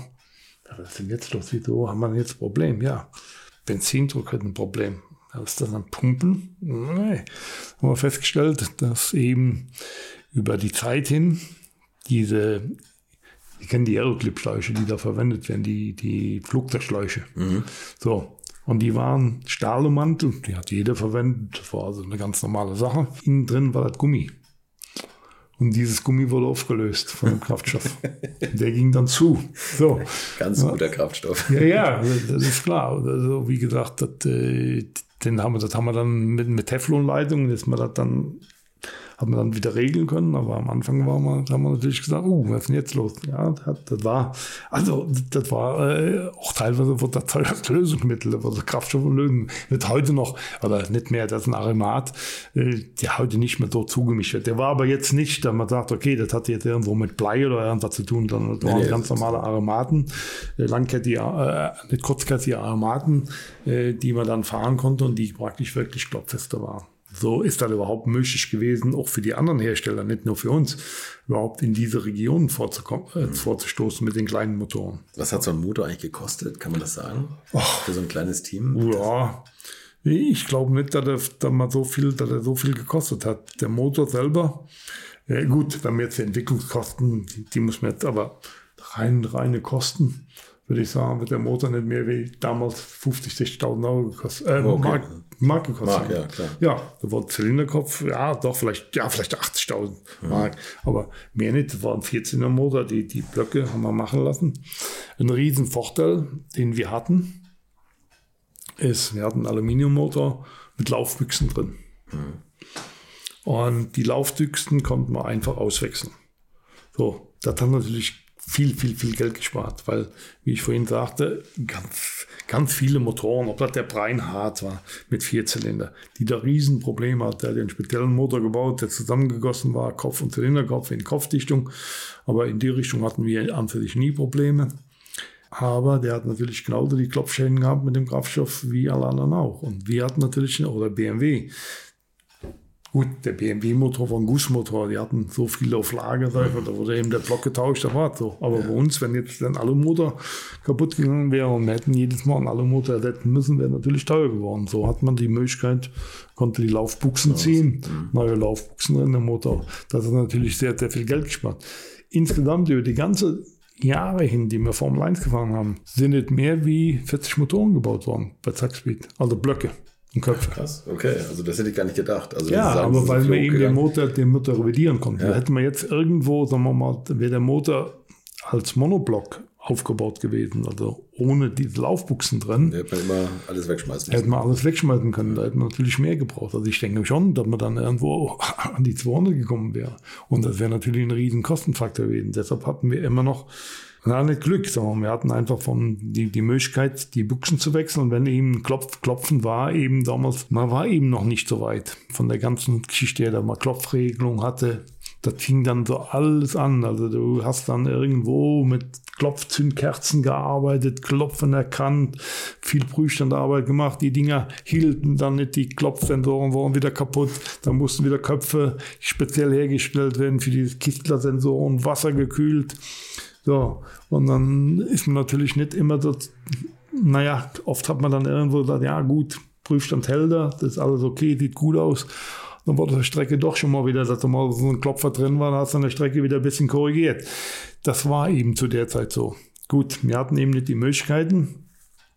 Wir hatten nur, nur unsere fünf Leute, die da gearbeitet haben. Und die andere Möglichkeit war natürlich, die finanziellen Möglichkeiten waren gar nicht da. Mhm. Äh, unser Budget damals von West war 9 Millionen. 9 Millionen. 9 nachher, Millionen. Äh, um es vorwegzunehmen, nachher bei Toyota hatten sie 500 Millionen. Ja, aber dann auch noch Euro. Das ist ein anderes Thema. Und, und noch Euro. 9 Millionen Mark und 500 Millionen Euro. Also ja. da ist eine ganze Bandbreite, die sie durch, durchlebt haben. Zu dem Zeitpunkt war es eben so, McLaren hatten zu dem Zeitpunkt ein, ein Budget eine Zehnfache von 90 Millionen. So. Und dann ist natürlich, mit denen musstest du ja aber messen. Das hat ja aber nach außen hin, oder hast du gedacht, okay, ja, du kriegst jetzt zwei, drei, vier Sekunden Vorsprung, weil du ja weniger Möglichkeiten hast. Die, die gab es ja nicht. Du musst dich mit den Großen messen. Naja, gut. Äh, wir haben dann irgendwo immer wieder hingekriegt. Es war natürlich immer, immer hart, äh, Ersatzteile zu kaufen, neue Teile zu kaufen. Können wir die nicht nochmal verwenden und und und und. Also und natürlich den Sponsor bei Laune zu halten, ja, ja, obwohl ja der Erfolg sich nicht so eingestellt hat, Nein, natürlich aus klar. den genannten Problemen. Nein, klar, natürlich. Das, das, das, Problem war eben klar. Man, hat, man hatte die Möglichkeit nicht. Das war damals schon relativ viel Geld noch. Nicht so, dass man sagt, okay, man konnte damit, aber man hat damit nicht irgendwo Weiterentwicklungen machen können oder mehr Leute entstellen können und und und. und. Wir waren eben ein kleines Team mit 30 Leuten. Mehr waren wir ja nicht. Unglaublich, ja, was man mehr, da so geleistet hat. Mehr waren wir ja nicht. So, ja. okay, und gut, dann haben wir praktisch ja äh, bis 1988, ja, genau. da war dann kam der Motor, 89 kam Yamaha. Ja, kam Yamaha, da kam der Gustav Brunner äh, mit Yamaha, also im, im, im Schlepptau drin. Wir hatten schon, schon äh, Kontakt zu Kosmos aufgenommen, okay. um einfach die, die Cosmos-Motoren, die 3,5 Liter Cosmos-Motoren zu kaufen und die dann selber weiterzuentwickeln, zu revidieren und zu machen. So, der Taktwit wollte weiterfahren. Dann kam Gustav, Gustav Brunner.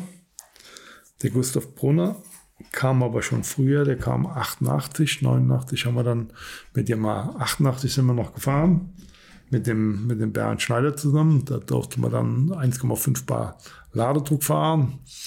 Und der Bernd ist nochmal gefahren. Wir hatten ein System entwickelt, äh, darf man heute sagen, mit dem man die FIA ein bisschen überlistet hat. das aber legal war. Wir haben sie überlistet. Äh, Honda hat ein bisschen damit angefangen, da haben wir uns ein bisschen abgeguckt, wie die Position dieses Überdruckventils war. Das Überdruckventil musste ja auf die Airbox geschraubt werden. Ja. Damals wurden Überdruckventile ausgegeben, zuerst die 4-Bar-Ventile und dann die 1,5-Bar-Ventile. Und 1,5 Bar, das war ein, ein, naja, nicht so ein schönes Gerät. Bei 1,5 Bar hat er aufgemacht und hat lange wieder gebraucht, um zuzufahren. Okay.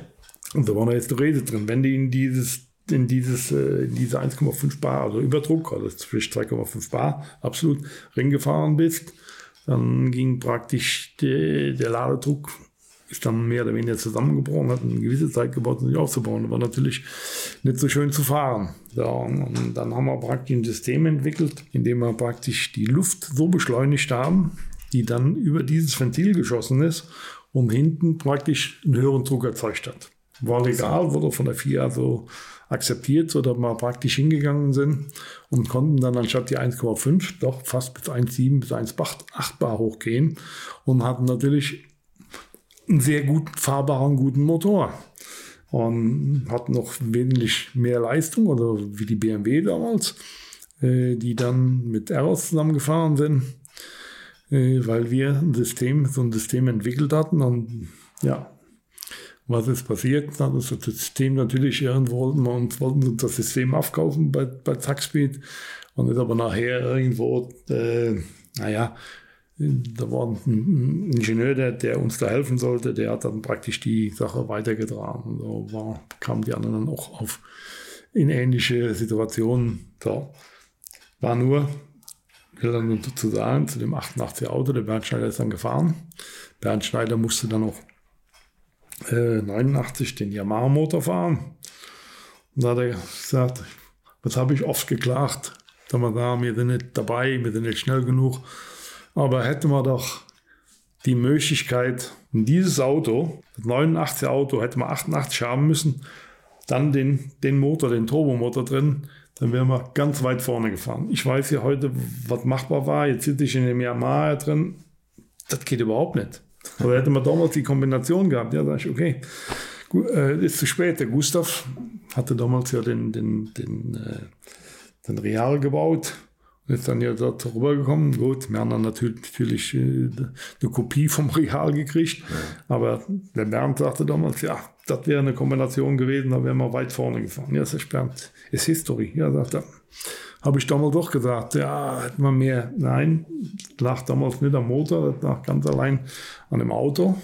Sonst wären wir wesentlich weiter nach vorne gekommen. Ja, jetzt weiß ich ja, was Leistung ist dem Yamaha-Motor. Klar, jeder war happy und vor allen Dingen war Erich Zarkowski, klar, mit dem Werk zusammenzuarbeiten, mit den Motoren selber, weil die Entwicklung Achtzylinder, das wäre dann nicht mehr möglich gewesen vom, vom, vom finanziellen her. So, da haben wir gedacht, okay, gut, was kann man machen? Kostet das Motor. Und dann kam natürlich Yamaha, ah, fünf Ventiltechnik, jeder hat, boah, klar, muss ja, muss ja, das war jeder Ingenieur, der da irgendwo sich mal Gedanken gemacht hat und mal Ventilflächen verglichen hat, sagt er, ja, theoretisch muss der 5-Ventiler besser sein.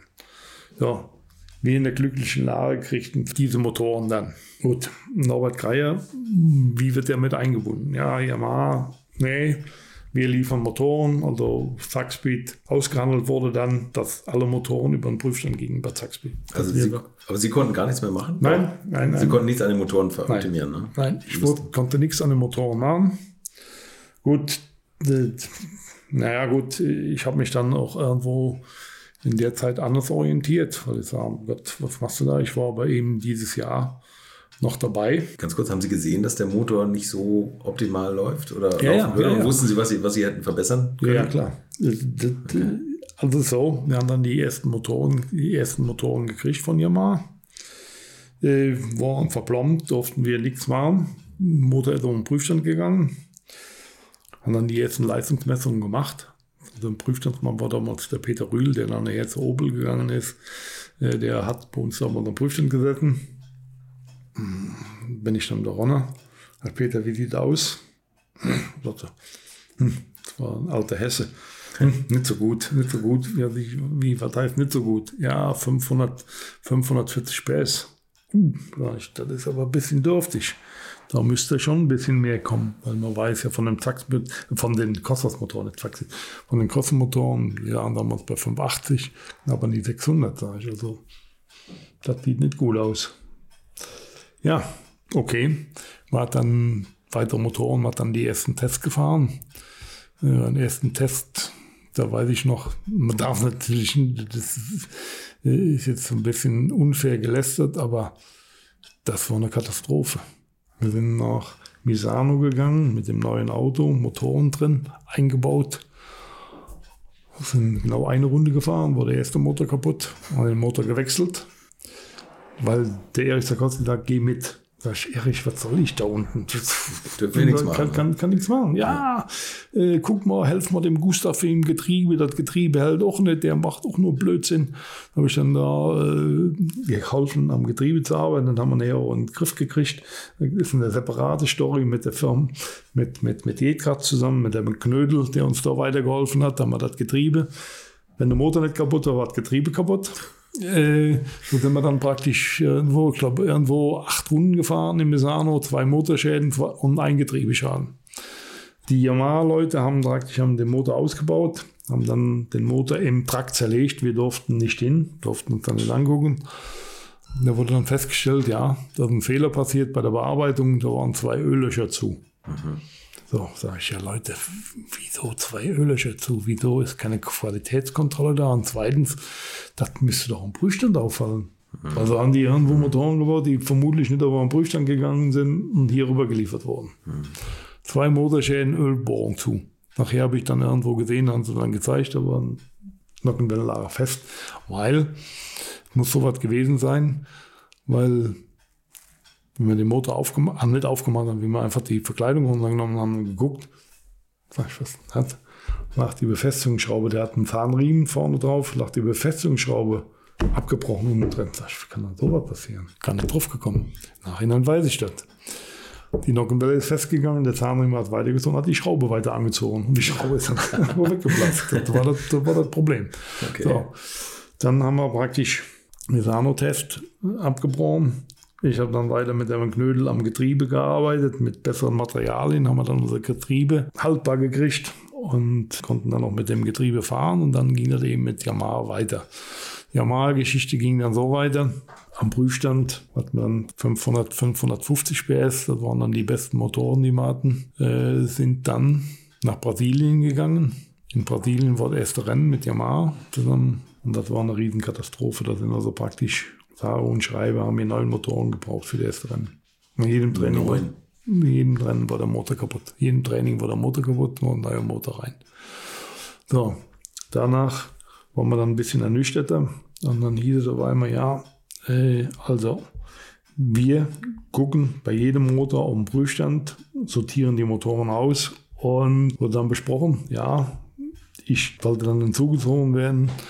Und ja, sage ich, okay, dann bitte schickt uns mal Zylinderköpfe unbearbeitet, weil ich will schon die Kanäle gefallen werden. Nicht so richtig, ich möchte da sowas machen. In der Leistung, Leistungsentfaltung, Nockenwellen. Vertrag gemacht, alles war okay. Geht, ihr kriegt die Teile. Dann nach sechs Wochen hieß es, nee, nee, äh, die ganzen Teile für die nächste Saison sind schon bearbeitet, wir haben keine Rohlinge mehr da. Gut. Aber in, in der Zeit war es eben so, da hatte ich mich schon bei Mercedes beworben konnte auch bei Mercedes anfangen, hat einen Vertrag. Sportwagenabteilung. Ja, ja. damals ist da hier Sportwagenabteilung, sollte dann da Zylinderköpfe entwickeln. Und zu dem Zeitpunkt war eben ein Riesenmeeting in Silverstone äh, mit Yamaha. Krisenmeeting, wo Trakowski dabei war und äh, der Gustav Brunner. Ich äh, waren mehrere und die ganzen Yamaha-Leute. So, dann wurde dann beschlossen, ja, Zackspeed darf an den Motoren arbeiten. Ja, ich hatte natürlich eher schon gesagt, ich gehe, Ende des Jahres ist bei mir Schluss. Ich, was soll ich hier? Ich will meine Motor will weiterentwickeln, will weitermachen. Im Moment geht hier nichts. Ja, dann kam Erich Zerkowski, hat dann hier bei mir gesessen, daheim hier und hat gesagt, Norbert, du kannst mich hier nicht alleine lassen mit den Yamaha-Leuten. Du darfst was machen, das haben wir ja gesagt. Also wenn du jetzt gehst, dann habe ich ein Riesenproblem. Dann kann ich da, kann ich nicht weitermachen. Da sage ich, Erich, was soll ich machen? Ja, dann bleib doch wenigstens bis Ende der Saison.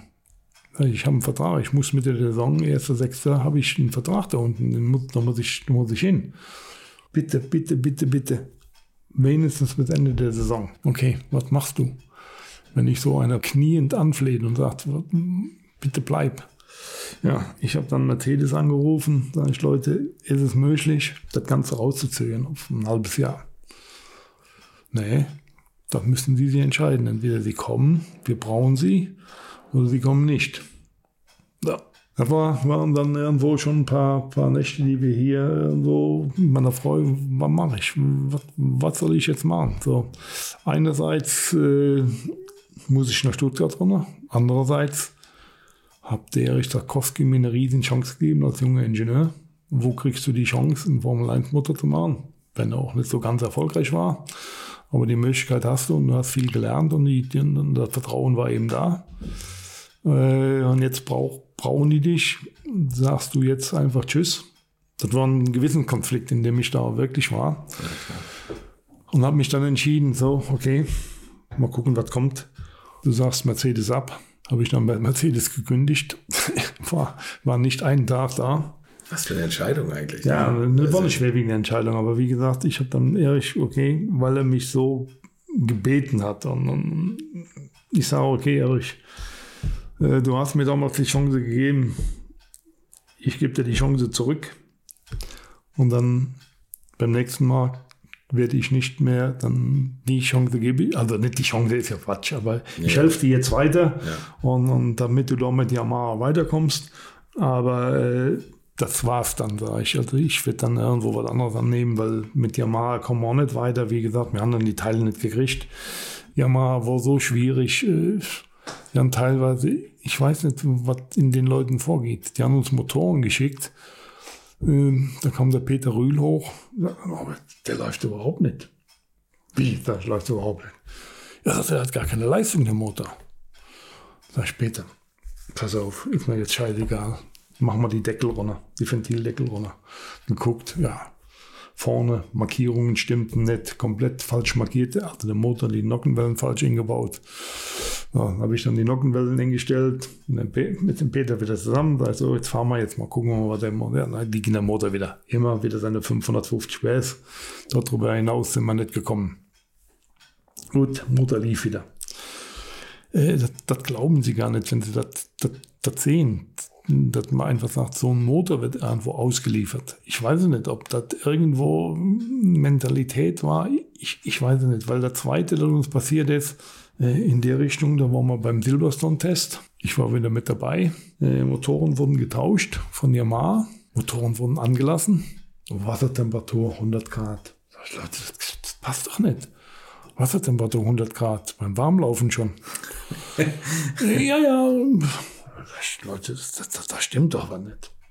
So, bis da wir dann hingegangen sind, unser, unser Taxi-Mechaniker, die, die, die Yamaha-Mechaniker an den Motor eingebaut, den Taxi-Mechaniker rumrum. Ich macht mal irgendwo auf, gucken wir rein. So, und der Wasserpumpe, die Verbindungsschläuche aufgemacht, da hatten sie Stopfen drin gelassen.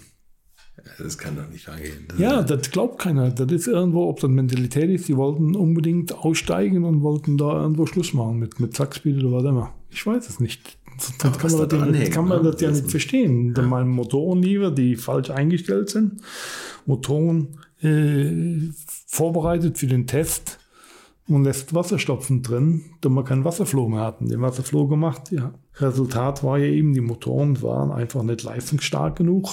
Dann war Ende des, Ende 89, rief mich Toyota an. Die Erlösung. Nein, nein, nicht, nicht, nicht die, die Erlösung. Der Goldstein, der Karl-Heinz Goldstein, der kam von Opel, war, war Opel äh, Chefingenieur, hat damals die Rallye, die Rallye betreut und die kamen, ja, vor oder zwei Jahre vorher, wollten die ein Gruppe B-Auto bauen. Hm. Und der Karl-Heinz Goldstein kam dann und sagte, ja, Kost, was macht das nicht? Wie sieht das aus? Könntet ihr so einen Motor für uns machen? Ja, entweder macht Porsche einen oder ihr. Sagte aber, der, äh, Porsche hat keinen im Moment, der für uns passt, ein 14er Motor wäre es möglich von euch Ford-Motor zu kriegen. Also, also BDA, Zackspeed, BDA-Motoren, ja. Turbomotoren, weil die Gruppe B ging damals los, alle hat, alles hat Turbo gefahren und Opel hatte eben keinen Motor. Ja, da haben wir natürlich, habe ich den Karl-Heinz Goldstein da ein bisschen betreut, mit Einbau Ladeluftkühler, wie und was, wie Installation für Turbomotoren und, und, und, und, und. Da erkannten wir uns. Die sind dann da nach Afrika gegangen, haben mit den Motoren Safari-Tests gefahren. Die haben zwei Motoren von uns gekauft und sind damit dann gefahren. So, Ende vom Lied war, die Gruppe B wurden damals verboten, die Turbomotoren. Opel hat das Ganze dann auch eingestellt und der Goldstein ist zu Toyota gewechselt. Und damals gab es dann 88, haben die angefangen mit Gruppe A-Motoren. So, und das war jetzt 89. Der rief mich an und sagte, hast du kein Interesse bei uns anzufangen? Ich, Karl-Heinz, oh, Rallye, da, da kenne ich mich doch überhaupt nicht aus. Ich, Rallye-Motoren habe ich nie gebaut. Sportwagen geht, äh, Formel 1, okay, ja. Äh, Tourenwagen, das geht auch noch, aber Rallye, hm. ja, wir haben Turbomotoren, äh, kannst du nicht mal vorbeikommen? Der, der Carlos Sainz ist da gefahren, der ist komplett unglücklich, der Mann, äh, die Motoren halten nicht, wir haben keine Leistung, gehen über Lancia, das ist eine Katastrophe. Bin ich dann runtergefahren, habe mir das angeguckt. Also runter nach Köln. Nach Köln, ja, ja. Toyota, erstaunlicherweise saßen die in Köln. Ja, ja, die, saß, die ne? saßen in Köln. Ja. Dann der erste Kontakt mit Ove Andersen, das weiß ich noch. Der Teamchef damals. Ne? Ja, ja, Ja. der Ove Andersen war nicht so ganz begeistert. Das habe ich ihm angesehen. Ich dachte, hm, so, Formel 1, äh, weißt du, was willst du mit der Formel 1 bei uns hier so auf die Art und Weise? Goldchen hat sich aber dann auch durchgesetzt und hat gesagt, okay, so, äh, komm mal, wir, stellen, stellen dich ein. Wobei, das erste Verhältnis mit das war irgendwo ein bisschen so, so schwedisch trocken und ablehnend. Ja, nachher waren wir ja, nicht, nicht, nicht, nicht Freunde, aber wir haben uns so gut verstanden, wir haben uns ein sehr, sehr, sehr gutes Verhältnis gehabt. Also ein sehr gutes Verhältnis. Später hat sich das dann alles irgendwo, das war nach den ersten Rennen, hat sich das schon, hat sich das schon, nach den ersten Rallyes schon, schon der Bann gebrochen. so, ich bin dann da runter, habe am 1.1.90 angefangen. Das war so, am 2. war ich da unten in, in, in Köln. Ja, haben wir angefangen, haben mal Davor ich schon den Motor angeguckt und alles drum und dran. Ja, sag ich, Leute, mit dem Ladedruck, den ihr da fahrt, da gewinnt ihr keinen Blumenpott. Mit 0,8 Bar Überdruck. Was, das geht nicht. Ihr müsst ja schon mehr Leistung. Ja, Japaner stehen da. Und immer so mit gekreuzten Händen geht nicht. Kann man nicht machen. Da sage ich, okay, gut. Wenn wir den machen, dann gehen wir mal auf den Prüfstand und gucken mal, was das Ding aushält. Dann werden wir das ja sehen. So, dann sind wir dann am Prüfstand gewesen und haben dann praktisch äh, den Motor, die ersten Motor, da war ich dabei, den ersten Motor dann aufgebaut, haben die Leistung gemessen. Ja, und da war wirklich kein Drehmoment, keine Leistung da. Mit den 0,8 Bar. Sag ich, Leute, dann ging es los mit den ersten Restriktormotoren. 1990 war, hat die Rallye oder die FIA dann vorgeschrieben, mit 40er Restriktoren zu fahren. Die Rallye Monte Carlo. Toyota hat dann Restriktoren drauf gehabt. Äh, Lancia hat natürlich wie immer mal beschissen. Die haben dann irgendwo einen größeren Restriktor gehabt. Wir alle dann gesehen. Wir konnten nicht nachweisen, wir haben keinen Protest gemacht, aber auf Bildern konntest du dann in Verhältnis setzen. Loch zu Schrauben und alles drum und dran. Herr Reinhard Klein hat dann Bilder geschossen davon. Ja. okay. Oh, Lancia hat dann praktisch die Rallye gewonnen.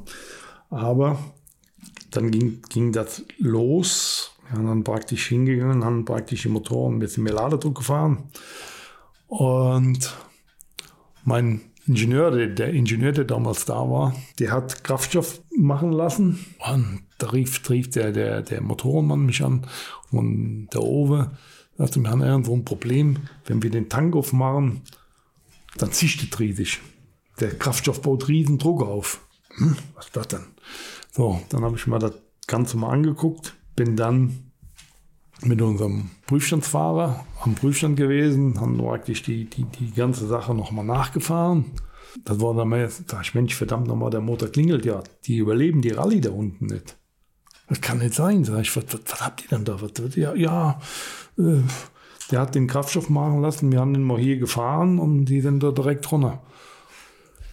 Sag ich, okay, dann Telefonat, sag ich, Leute, das geht nicht. Ihr müsst die Zündung zurücknehmen, der Motor klopft, geht, der, der geht kaputt. Der Kraftstoff gast aus, der ist praktisch so leichtflüchtig, sag ich, das ist der falsche Kraftstoff. Ihr habt falschen Kraftstoff da drin. Wie falschen Kraftstoff? Ja, sag ich, Leute, der, der Kraftstoff, das, das, das geht nicht. So, was haben wir gemacht? Aus alter Manier. Lehrling, Lehrling Starke, Norbert Greier, wusste dann, wie Kraftstoff gemacht wird für Turbomotoren. ich habe dann, ja, ja, die Rallye lief. Über Nacht haben wir den anderen Tag Kraftstoff organisiert. Ich habe Kraftstoff gemischt, gerechnet, dass wir legal sind von der FIA, weil ich das eben wusste von Zaxby eben noch. Äh, wobei das Problem die Dichte war. Wir mussten Wir durften nicht diese Dichte fahren. Bei der Formel 1 war die Dichte höher gesetzt. Und hier mussten wir irgendwo in der Dichte bleiben. So, da haben wir dann gemischt verschiedene Komponenten. Ich habe die dann anderen Tag direkt prüfen lassen im, im, Labor, ob die Werte stimmen. Gleichzeitig sind wir über Nacht, haben wir ein neues Kennfeld gefahren für die Motoren und haben den Kraftstoff in der letzten Nacht, die haben die Zündung zurückgenommen, in der letzten Nacht den Kraftstoff runtergekracht. So, und dann ging das schon wesentlich besser. Die, die Fahrer waren dann zufriedener und dann, ja, oh, das geht ja schon wesentlich besser, aber äh, uns fehlt ja immer noch. Ja, sag, klar, fehlt uns immer noch. So, so haben wir dann praktisch die Rallye da in Monte Carlo, die erste Rallye 1990, überlebt. Da ich mal mit denen durchgekommen, waren dann auch von, von den Zeiten her besser. Fahrer waren zufriedener. Und dann habe ich dann den ersten Test gemacht äh, in Portugal. Und dann kommen dann die Probleme, auch dann, die dann noch mir noch passiert sind. Hab den Prüfstand, den, den Motor am Prüfstand abgeeicht mit neuem Kraftstoff, hatten noch dann wesentlich mehr Leistung. Carlos Sainz ist gefahren, Lachen im Gesicht, sagt, das geht jetzt alles wunderbar. So, bei dem Test. Und dann sind wir in den Test runtergefahren, ich war mit da unten. Abends gucke ich in die, gucken wir in die Motoren, in den Motoren geklingelt. Leute, kann nicht sein. Gibt's nicht. Ja, aber Klingelschäden. Zylinderkopf vorne gemacht. Motor hat geklingelt. Ich leite, das kann nicht sein. Ich war doch selber, ich, alter Depp am Prüfstand, ich habe das selber mitgemacht und weiß genau, was klingeln und was. Das kann nicht sein. Das kann nicht dort dran liegen. Das kann nicht am Kennfeld. Das Kennfeld nochmal durchgeguckt, weil ich das selber programmiert hatte damals. Da ist kein Fehler drin. Das kann doch nicht wahr sein. Was ist denn da? Was ist denn da? Ja. Anderen Motor eingebaut, anderen Tag dasselbe. Ach Leute, hier ist irgendwo was faul. Ja, was war? Das sind dann so, so, so, feine kleine Fehler. Der Ladedruck wurde abgegriffen für das Steuergerät. Und Steuergerät regelt natürlich dann über den Ladedruck die Einspritzmenge Zündung. Und was war an der gleichen Leitung, die zu einem Steuergerät ging, war ein Abzweig drin. Da war eine kleine Druckdose, die dann praktisch den Allrad gesteuert hat. Und diese Druckdose war kaputt. Da war ein Loch drin. Also hat der Motor, Aufzeichnungsgeräte gab es ja damals auch noch nicht so richtig hat der praktisch der Motor, hat den falschen Druck gekriegt. Nicht wie am Prüfstand hat er seine 2 Bar Ladedruck oder Überdruck gesehen, teilweise Überdruck, teilweise musste natürlich mit dem, mit dem Restriktor runtergehen, bis auf unter 1 Bar runter, bei höherer Drehzahl. Aber er hat dann immer 4, 5 Zehntel weniger gesehen, mhm. weil ihm die undichtig war und die ETU dann natürlich auf die falsche Spritmenge und den Kraftstoff eingestellt äh, Einspritzung und Zündung geregelt hat, natürlich mit viel zu wenig Menge und viel zu viel Frühzündung. Mhm. Das war dann das Problem. Dann war natürlich das Problem gelöst, weil ich sage, Leute, natürlich fangen natürlich dann auch Leute dann an zu zweifeln. Guck, jetzt kommt er von der Formel 1 und jetzt macht er den ersten Test und gehen zwei Motoren kaputt. So einen Fehler muss man erstmal finden. Ja, oder? ja. Also stehst, ja stehst natürlich da, äh, klar, äh, hohe Erwartungen, weißt du, jetzt gehen dem die Motoren kaputt. Ja, und sind zwei Motoren kaputt gegangen. Nachdem ist nur ein Motor in der Rallye kaputt gegangen. Das war zwar tragisch, aber wie gesagt, wir haben dann die Sachen dann in den Griff gekriegt, weiterentwickelt, Motorenprüfstände gefahren und sind dann 1990 haben wir dann angefangen, die erste Rallye zu gewinnen. Das war die Rallye Finnland. Da hatten wir dann praktisch unsere Motoren und Fahrwerk, alles so weiter, haben wir praktisch der Carlos damals als erster Europäer Finnland gewonnen hat. Und dann haben wir neun Rallyes nach Gang gewonnen. Ich habe noch nie so deprimierte Italiener gesehen wie Lancia. Die hatten da mal alles gewonnen, weißt du, so am Anfang, ja, oh Gott, du bist da vorbeigegangen, wirst du nur belächelt. Weißt du, so auf die Art und Weise, was soll die dann? Die Deppen aus Köln so in etwa. Und Japaner, wie wollen die das machen, uns Lancia hier zu schlagen? Wir praktisch ewig Rallye-Weltmeister und Gewinner. So, die hatten ja noch nach Gang alles gewonnen. So, und dann haben wir angefangen und haben dann praktisch neun Rallyes nach Gang gewonnen. Und auf der anderen Seite in Italien wurde das Lächeln dann doch ein bisschen anders. so, bis dann, bis dann die Geschichte kam. Sanremo. Sanremo Rallye wurde dann gefahren. Oder vorher, vor Sanremo. Der Overnutzen kam, dachte noch, irgendwas stimmt nicht. Die Lancias, die riechen so komisch und die gehen auf einmal wie die Pest.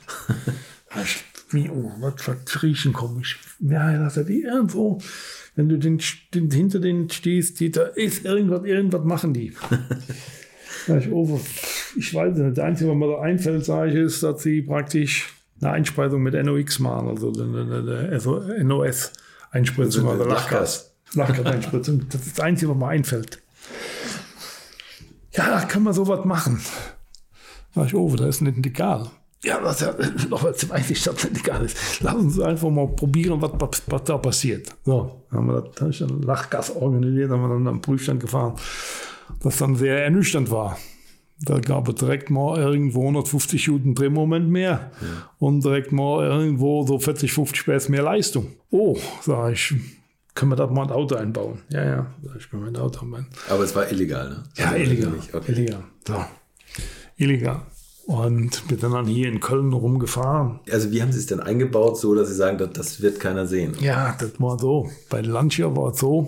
Also ich bin da drauf gekommen, dass wir Lachgas fahren, weil wir natürlich auch darüber nachgedacht haben. Und da musst du natürlich gucken, ja, wo kannst du denn so ein Zeug illegal einfüllen? Illegal einfüllen, wo kann man das machen? Äh, dann dachte oben noch, na, wenn man auffällt, ist die Lancia, die wechseln öfter Feuerlöcher. Sag ich, wie over Feuerlöscher wechseln? da, da ist doch, warum brauchst du Feuerlöscher? Die benutzen doch den Feuerlöscher gar nicht. Nee, nee, aber die wechseln Feuerlöscher. Boom, bei mir Klick. So, bei der Rallye San Remo bin ich dann mal um den Lancia rumgeschlichen. Die, der, der Chefingenieur, der Chefmechaniker, den Reno, den kannte ich, der war schon am Grinsen darum. Ah, was, was, was, was will er gucken? Ach, sag ich, Reno, ist das nicht irgendwo ein bisschen komisch, wie ihr die Feuerlöscher einbaut und wechseln? Ja, ja, wir haben da ein Problem mit unseren Feuerlöschern, wir müssen die wechseln. Ja, dann gucke ich in das Auto rein. Da sehe ich, der Feuerlöscher wird normalerweise flach eingebaut. Beim Lancia stand der so 45 Grad schräg nach oben. Hm? Was ist das dann? Wieso baut man einen Feuerlöscher? Was er auf einmal Klick gemacht hat. So, wenn du nämlich Lachgas fährst, Lachgas ist flüssig und die Flüssigkeit geht nach unten, da ist ein Schlauch innen drin, der Druck erzeugt, mit Druck wird er erzeugt, geht praktisch über die Düse dann rein. So, und die Flüssigkeit steht unten. Und wenn die flach liegt, kannst du natürlich nicht alle Flüssigkeit absaugen. Wenn der schräg steht, kannst du natürlich mit einem Schlauch bis unten reingehen und kriegst dann noch den, fast den letzten Tropfen noch raus. Und da denke ich, ja, Jungs, ihr Zigeuner. Da habe ich mir nur gedacht, ja, okay, gut. Ja, was machen wir dann? So, und dann, dann Remo Rally. Ja, waren die Landschaften auf einmal wieder vorne. Haben die dann Remo gewonnen. Da konnte man nichts machen. Das geht nicht. Willst du machen, wenn die jetzt, wir hatten vorher mehr Leistung wie die, da, ja, wenn die 50 Spaß finden, dann, dann sag ich, die können wir nicht halten. Wie soll das machbar? Dann geht nicht. Das ist unmöglich. Mit, mit normalen, legalen Mitteln geht das nicht. Ja, dann haben wir natürlich auch angefangen, illegal zu fahren. Wir haben aber nur einmal eingesetzt bei der Rallye RAC. Das hätten wir besser damals nicht gemacht, weil ich habe dann in Safari, also nicht in der, in der Sanremo, hatten wir ein Auto vorbereitet. Und dann, dann habe ich dann mit, mit Carlos Heinzen dann also sehr viel zusammengefahren. Wir haben einige Kilometer im Auto gesessen und abgestimmt und hatten dann ein Programm gemacht, wo man wann wie Lachgas eingespritzt wird. Bei welcher Drehzahl, bei welchem Ladedruck und, und, und damit das Ganze auch fahrbar wurde und alles drum und dran. Hatten das dann auch vorbereitet schon für Sanremo hatten aber kein Behältnis mehr, haben also auch mit Feuerlöschern gearbeitet. Sag ich, wenn wir mit Feuerlöschern arbeiten, sage ich dann, das, das geht nicht, Leute, da fallen wir auf, irgendwann haben wir irgendwo einen Protest und dann Lancia ist geschützt von der FIA, wir nicht. Ah, okay, das wäre nämlich die nächste Frage wegen Protest Lancia, gegen Lancia. Lancia ist geschützt, Lancia und also man darf dann normalerweise nicht sagen, Lancia ja. und FIA, das war, sagen wir mal, so ein Knüngel, sagen wir mal, naja, heute darf ich, das, darf ich das sagen. Also, es war schon wirklich ein bisschen Knüngelstkram da, also was da gelaufen ist. Äh, aber okay. Gut, das heißt, wenn wir auffallen, wir haben dann ein Riesenproblem, Leute. Also, das kann man nicht bringen. Da haben wir das gemacht und gemacht. Und der, also da haben wir ein Reserverad gebaut und in diesem Reserverad praktisch das Lachgas drin gehabt. Das Reserverad war natürlich riesig schwer, weil da war ja ein Druck von und ich weiß nicht, kann ich muss mal gucken, 30, 40 Bar, irgendwo. War, war das da, da drin. Aber, aber, es war extra ein Behälter im ja, Reserverad drin. Im ne? Reserverad war ein Behälter drin. So. Das wurde dann, da konnte aber auch nur einer wechseln. Das war unser unser Motorenmann, der war ein bisschen größer, zwei, über zwei Meter der Ojo, hieß der, der hat dann den Reserverad gewechselt und reingesteckt, so dass er aufgefallen ist. Die anderen hätten mit zweimal reden müssen. und die Schläuche zum Motor, das kommt dann das wurde alles, Das wurde alles verdeckt, das, das hat keiner gesehen, das war, das hätten wir auch so schnell nicht gefunden, durch die Halme durch und alles drum und dran, da wurde schon sehr viel Aufwand getrieben. Aber was willst du machen, wenn du so einen Gegner hast? So einen übermächtigen Gegner, der dann irgendwo dann alle Dinger gezogen hat und dann auch irgendwo, naja, auch diese illegalen Mittel eingesetzt hat. Was willst du machen? Entweder Mist machst du mit und irgendwo zu sagen, ja, bei der FIA die anzuschwärzen, das war auch dann nicht unser, unser Weg. Nur haben wir also praktisch das Spielchen mitgespielt. So sind wir dann beide mit Lachgas gefahren. Nur, wir haben natürlich mal, wir waren schon, haben wir natürlich übertrieben bei der RAC. Ist uns natürlich im Carlos Sainz der Motor hochgegangen. Weil einfach zu viel Ladedruck gefahren worden ist, die Kopfdichtung durchgegangen. Okay. Er hat den, den, Kopf abgehoben. Also das, das Spielchen natürlich, äh, ja, kennt unseren Spanier. Ja, ja, kannst nicht noch ein bisschen mehr, noch ein bisschen mehr Leistung, mal wieder ein bisschen mehr. Ja, irgendwo, ich weiß nicht, vorletzte oder zweitletzte Prüfung, da haben wir dann praktisch den Motor noch repariert, aber da war dann nichts mehr zu machen, hatte so viel Zeit verloren in der Prüfung drin, da haben wir dann die Rallye dann verloren und danach äh, ist dann das Spielchen auch irgendwo eingestellt worden von Lancia und von uns auch wieder. Also wieder normal gefahren. Haben Sie da mit denen von Lancia gesprochen? Haben gesagt, ja, Leute, gut, wir haben jetzt raus? Ja klar, sicherlich. Ich, ich sage, ja, man, klar, also ich hier, ganz klar, Jungs hört mit dem Blödsinn auf, wir haben das doch. Also was, was, was soll das? So, wenn, wenn wir jetzt, wenn ihr fahrt, fahren wir auch. So, und wenn wir Protest machen, machen wir auch Protest. Also was soll das Ganze? Wir, wir, wir wissen, dass ihr das gefahren seid, weil das hat man ganz klar gesehen an der Position von den von den Feuerlöchern und noch an der Leistung und an, an da haben einen anderen Geruch gehabt mit dem Abgas drin. So, haben wir das Ganze, wurde dann das Ganze eingestellt. Haben die anderen das nicht gemerkt? Die anderen Werke, die auch mitgefahren sind? Die? Nein, die das hat keiner mitgekriegt. Das hat keiner mitgekriegt. Das ist auch jetzt so das erste Mal, dass man das jetzt so frei erzählt. Aber wie gesagt, alles verjährt. Es ist verjährt, sage ich mal. Und, äh, ist so gewesen. Wir haben nicht damit angefangen. Wir haben uns nur, ja, ja, sagen wir, die, die gleiche Leistung wieder erreicht, eben mit illegalen, wie die Jungs da auch gefahren sind. So, und dann war das wieder pari, damit war das wieder okay.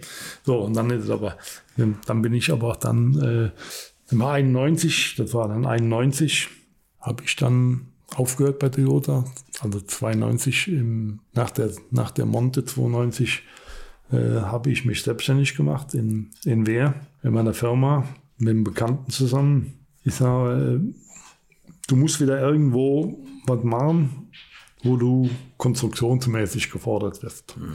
Also von der Konstruktion her war es eben, war es eben so, bei, bei Toyota, die ganzen Entwicklungen, wir konnten mithelfen, aber Japan hat praktisch die Entwicklung gemacht, auf unseren Wunsch hin, aber am Motor selber konntest du ja nichts ändern. Mhm. So, ich bin dann mit nach Japan, oft mit nach Japan geflogen, man wollte Änderungen haben, Turboladeänderungen, Abgasänderungen, Ladeluftkühleränderungen, weil das Auto war so serienmäßig gemacht und der Motor auch, dass es für die Serie gereicht hat. Aber für die Rallye nicht. Der Ladeluftkühler war zu klein. Wir sind mit 80, 80 Grad Ladeluft durch die Gegend gefahren und haben dann praktisch irgendwo so, so stark am Klopfen vorbei, dass wir einfach Leistung, äh, Leistung verschenkt haben. Und das war natürlich immer ein Problem.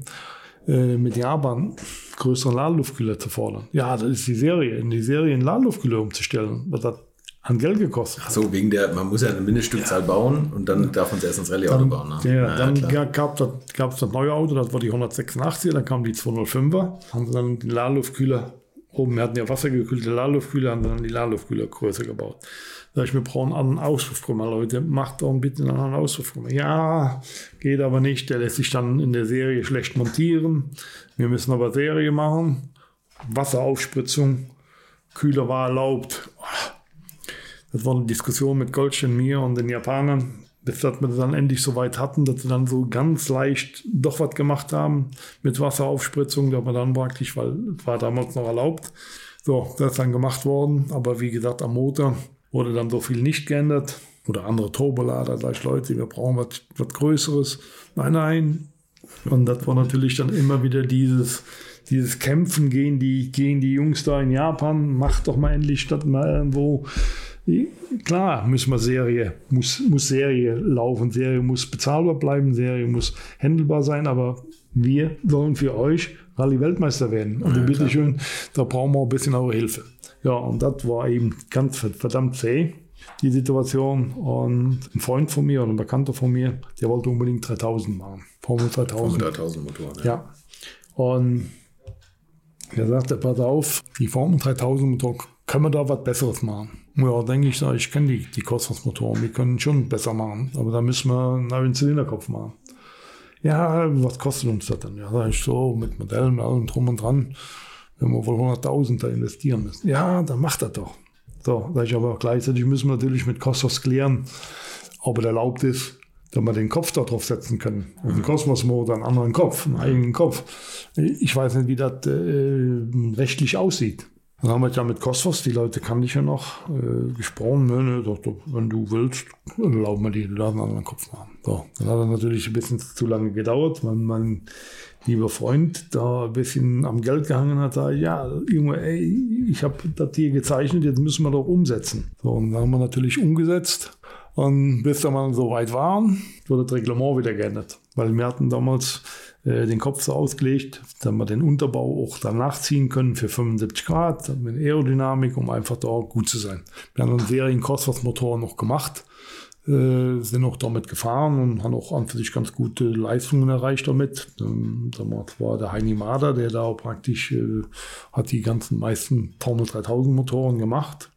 Und den Heini kannte ich natürlich auch. Und ja, das war praktisch die gleiche Leistung, die wir auch hatten. Und ich wollte dann mit dem neuen Kopf dann eben mehr Leistung erreichen.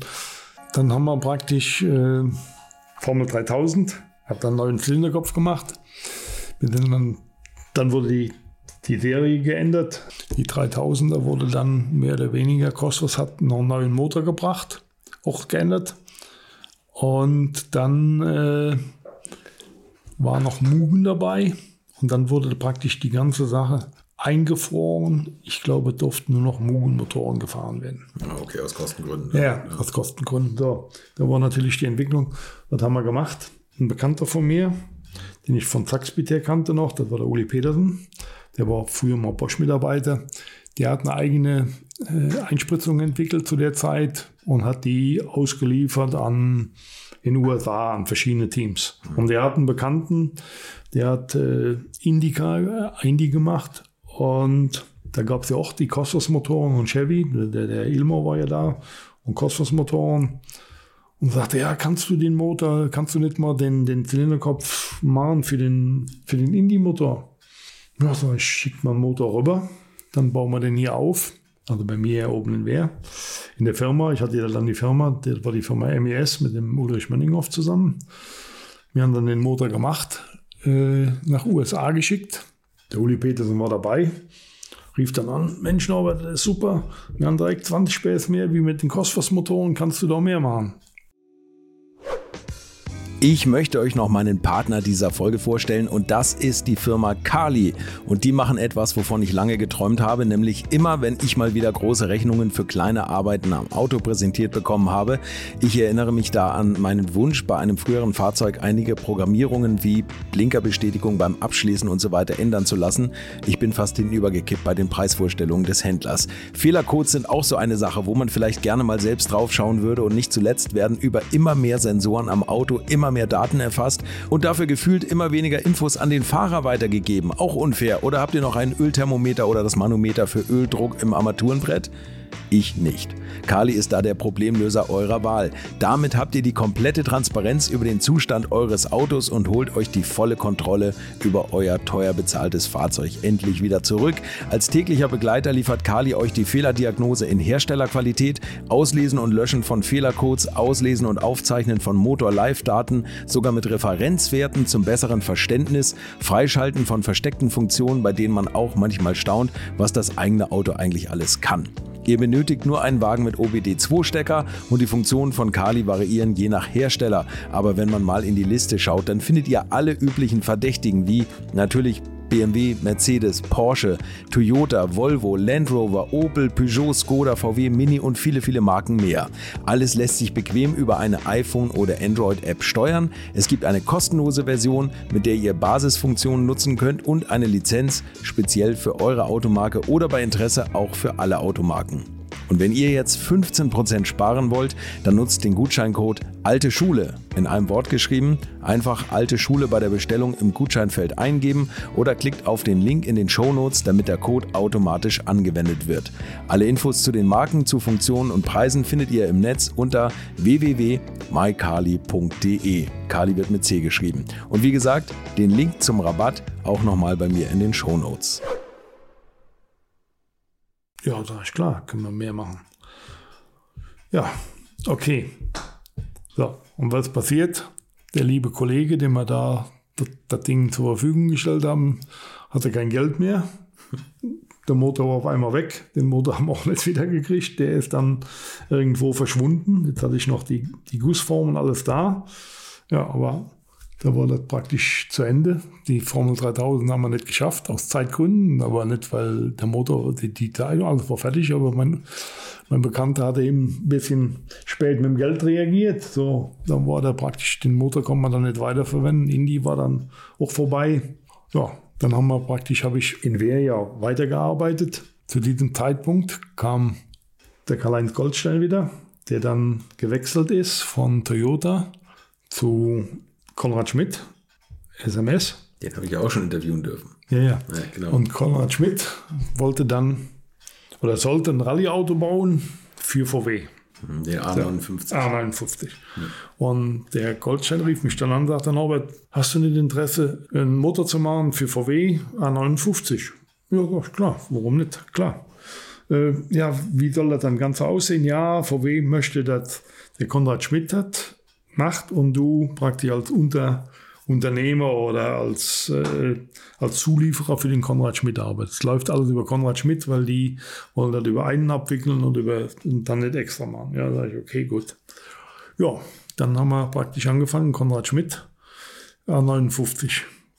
Ein Problem war natürlich, bis man sich mal geeinigt hat, über den Vertrag. Konrad Schmidt kam dann hin und hat, sagte, hier, pass auf, du kriegst von mir den gleichen Vertrag, den ich mit, den ich mit VW habe. Und dann ging es um Abfindungen, falls VW äh, Schluss macht, er Schluss oder irgendwo das ganze Projekt eingefroren wird. Ja, sag ich, Konrad, äh, lass uns doch einfach, lass mir einfach eine Zahl reinsetzen, sag ich, du bist verrückt, schreib das nicht hin, schreib einfach hin, äh, dass du praktisch dann, dass man sich gütlich einigt. So, und keine Zahl darin. Dann, dann kannst du nachverhandeln und alles drum und dran. Und ich habe bis dato äh, immer die gute Erfahrung gemacht mit den Werken. Äh, wenn die aussteigen, die zeigen sich relativ großzügig, weil draus wollen. Mein Bekannter, der Ulrich Menninghoff, sagte, nee, Laubert, das ist doch Mist. Lass uns doch einfach einen Vertrag entsetzen. So. Konrad Schmidt nicht zu machen. Da, ja, ich, eine Prozentzahl sage ich, komm, lass uns doch einfach, du kriegst von mir aus 100, ich krieg dann deine 10 Prozent oder was immer, ich will nichts machen. Nein, du bist verrückt, alles drum und dran. Und das war einer der größten Fehler, die ich je gemacht habe, dass ich mich da nicht durchgesetzt habe und habe da irgendwo eine Zahl hingeschrieben. Da. Dann mal irgendwo, na gut, dann, dann wurde er später gebraucht, nachdem VW dann aussteigen wollte. So, wir haben dann angefangen, war das erste Meeting bei VW in Wolfsburg. Ich komme im Moment nicht auf den, den Chef, der Schuster.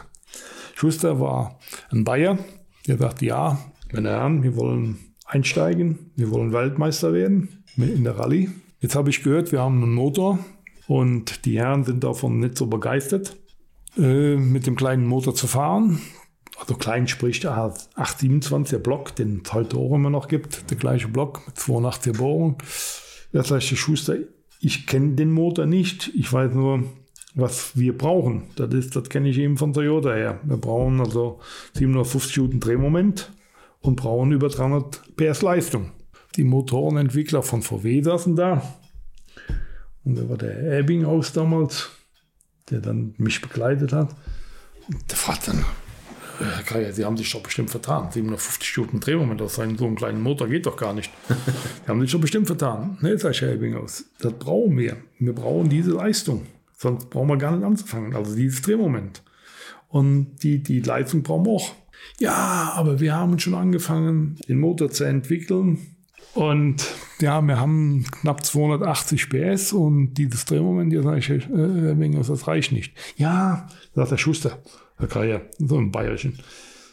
Tun's mir einen Gefallen. Fahren Sie mit nach Liechtenstein und gucken sich das ganze Projekt an. Ja, bin ich da runtergefahren mit dem Ebbinghaus. Der Herr Lehmann, der, der Herr Lehmann selber, der, ich, ich kenne ihn recht gut, wir noch heute noch telefonieren noch oft zusammen. Er hat dann das Projekt angefangen mit diesem VW-Motor.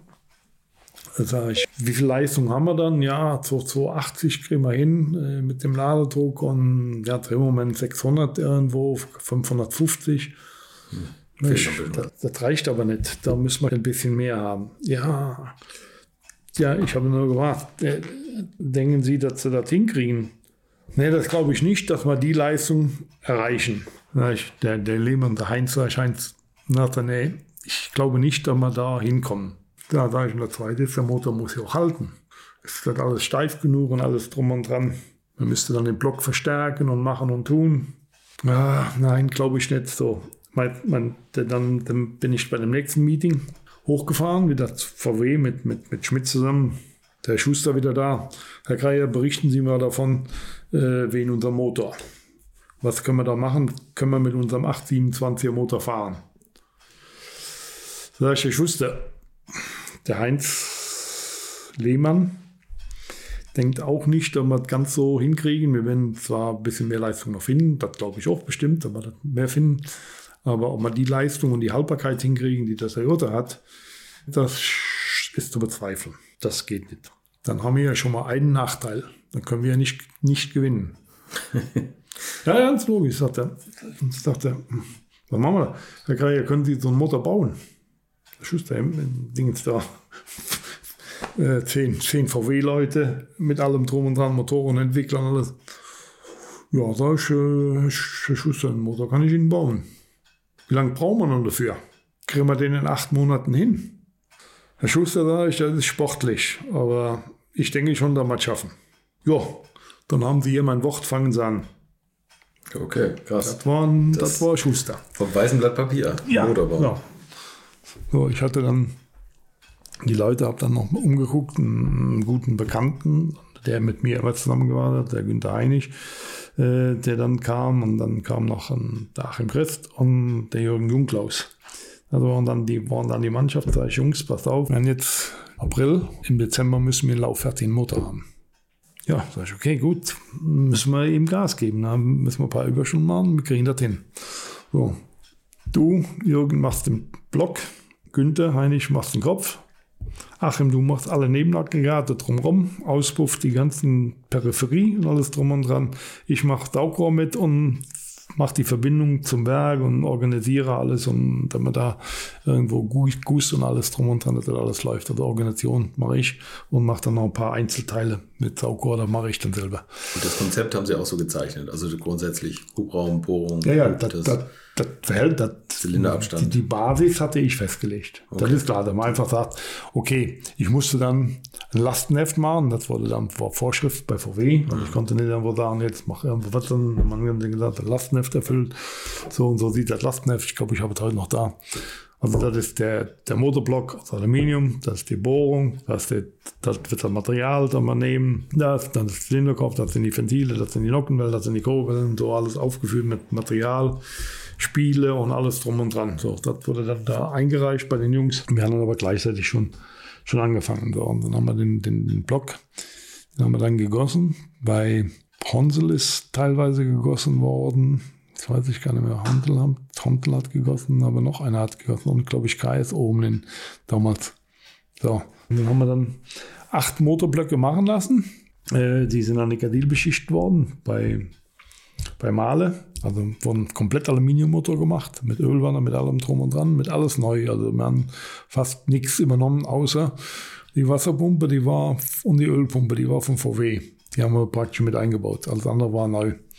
Ja, dann haben wir dann praktisch den Motor. Gleichzeitig habe ich noch einen Motorprüfstand bauen müssen, weil die hatte ich ja nicht da oben in Wehr.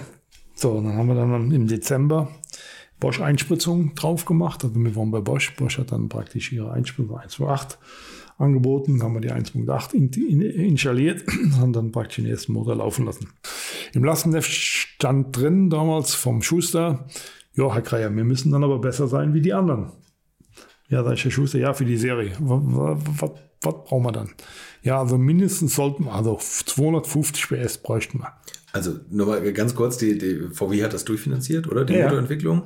Ja, Und über Schmidt, über Schmidt. Über Schmidt, okay. Und die mussten aber ja Motoren bauen für die Serie, damit das Ding im Rallye-Auto Ja, eingebaut genau. wird. Also ihr Motor sollte auch für die Serie funktionieren. genau. Wie viele Und- Motoren muss man, oder wie viele Autos muss man bauen? Äh, 5000? Damals war, war zweieinhalb? Ja, ja, so etwa. Ja, okay. So. Das sollte aber nachher gesplittet werden. Das war so, wir waren für den Rennmotor verantwortlich. Den Serienmotor sollte mit den gleichen Gussteilen alles gemacht werden. Der sollte aber dann bei VW bearbeitet werden. Dieses Freifahren oder für die Serie, die Entwicklung für die Serie, die Komponenten, wir mussten die gleichen Komponenten verwenden. Aber das sollte dann von KST gemacht werden. Die waren unten in, in, auch in Neustadt, glaube ich, sitzen die. Äh, Die sollten dann den Motor freifahren. Leistung war gefordert.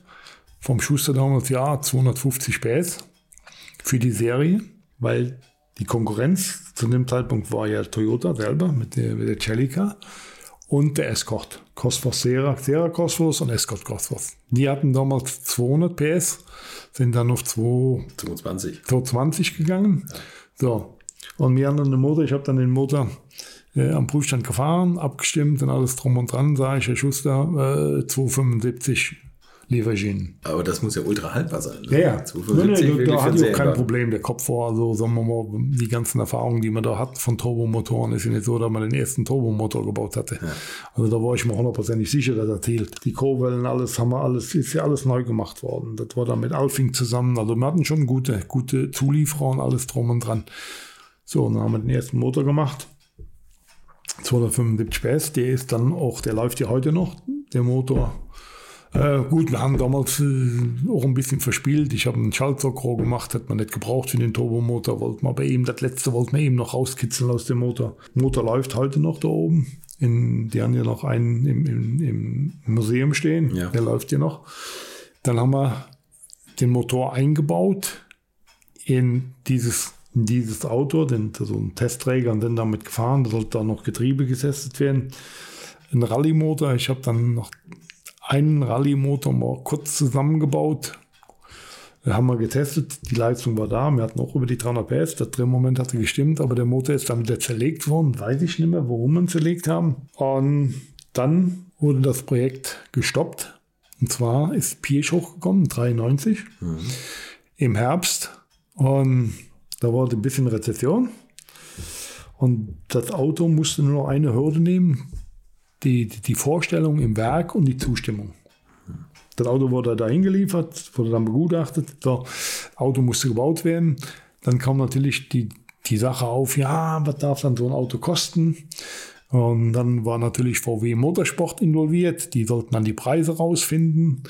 Und VW Motorsport war natürlich von vornherein direkt dagegen, weil sie das nicht selber machen durften. Sie waren aber auch, Entschuldigung, zu blöd dafür.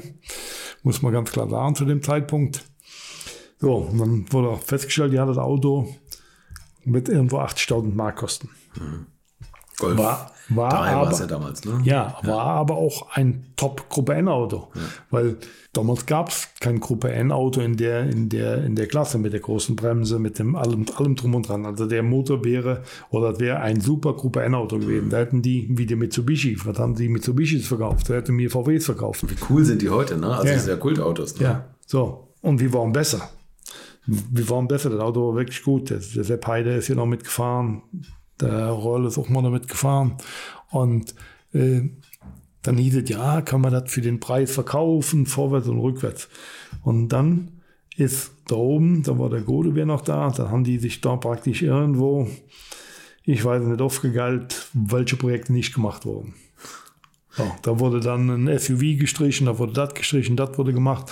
So, und unter anderem fiel dann praktisch unter A59 auch, wurde dann praktisch abgelehnt, wurde nicht gebaut. So, das war praktisch die A59-Geschichte. Da haben wir praktisch dann aufgehört. So, Und wie sind Und sie da- dann abgefunden worden? ja, das ist genau das Problem. Konrad Schmidt hat dann weitergemacht und sagte, ja, lass uns einen Ford kaufen, einen Escort. Wir, machen, wir fahren Escort. Und du wirst sehen, wir machen das besser wie die Boehm-Leute. Und dann wird Ford, dann kriegen wir einen Entwicklungsauftrag von denen. Ich habe also praktisch schon einen Vorvertrag mit, mit Ford. Lass uns das machen. Ja, gut. Dann bin ich umgezwitscht und habe in dem Moment äh, haben wir den Ford, einen Ford-Motor gebaut.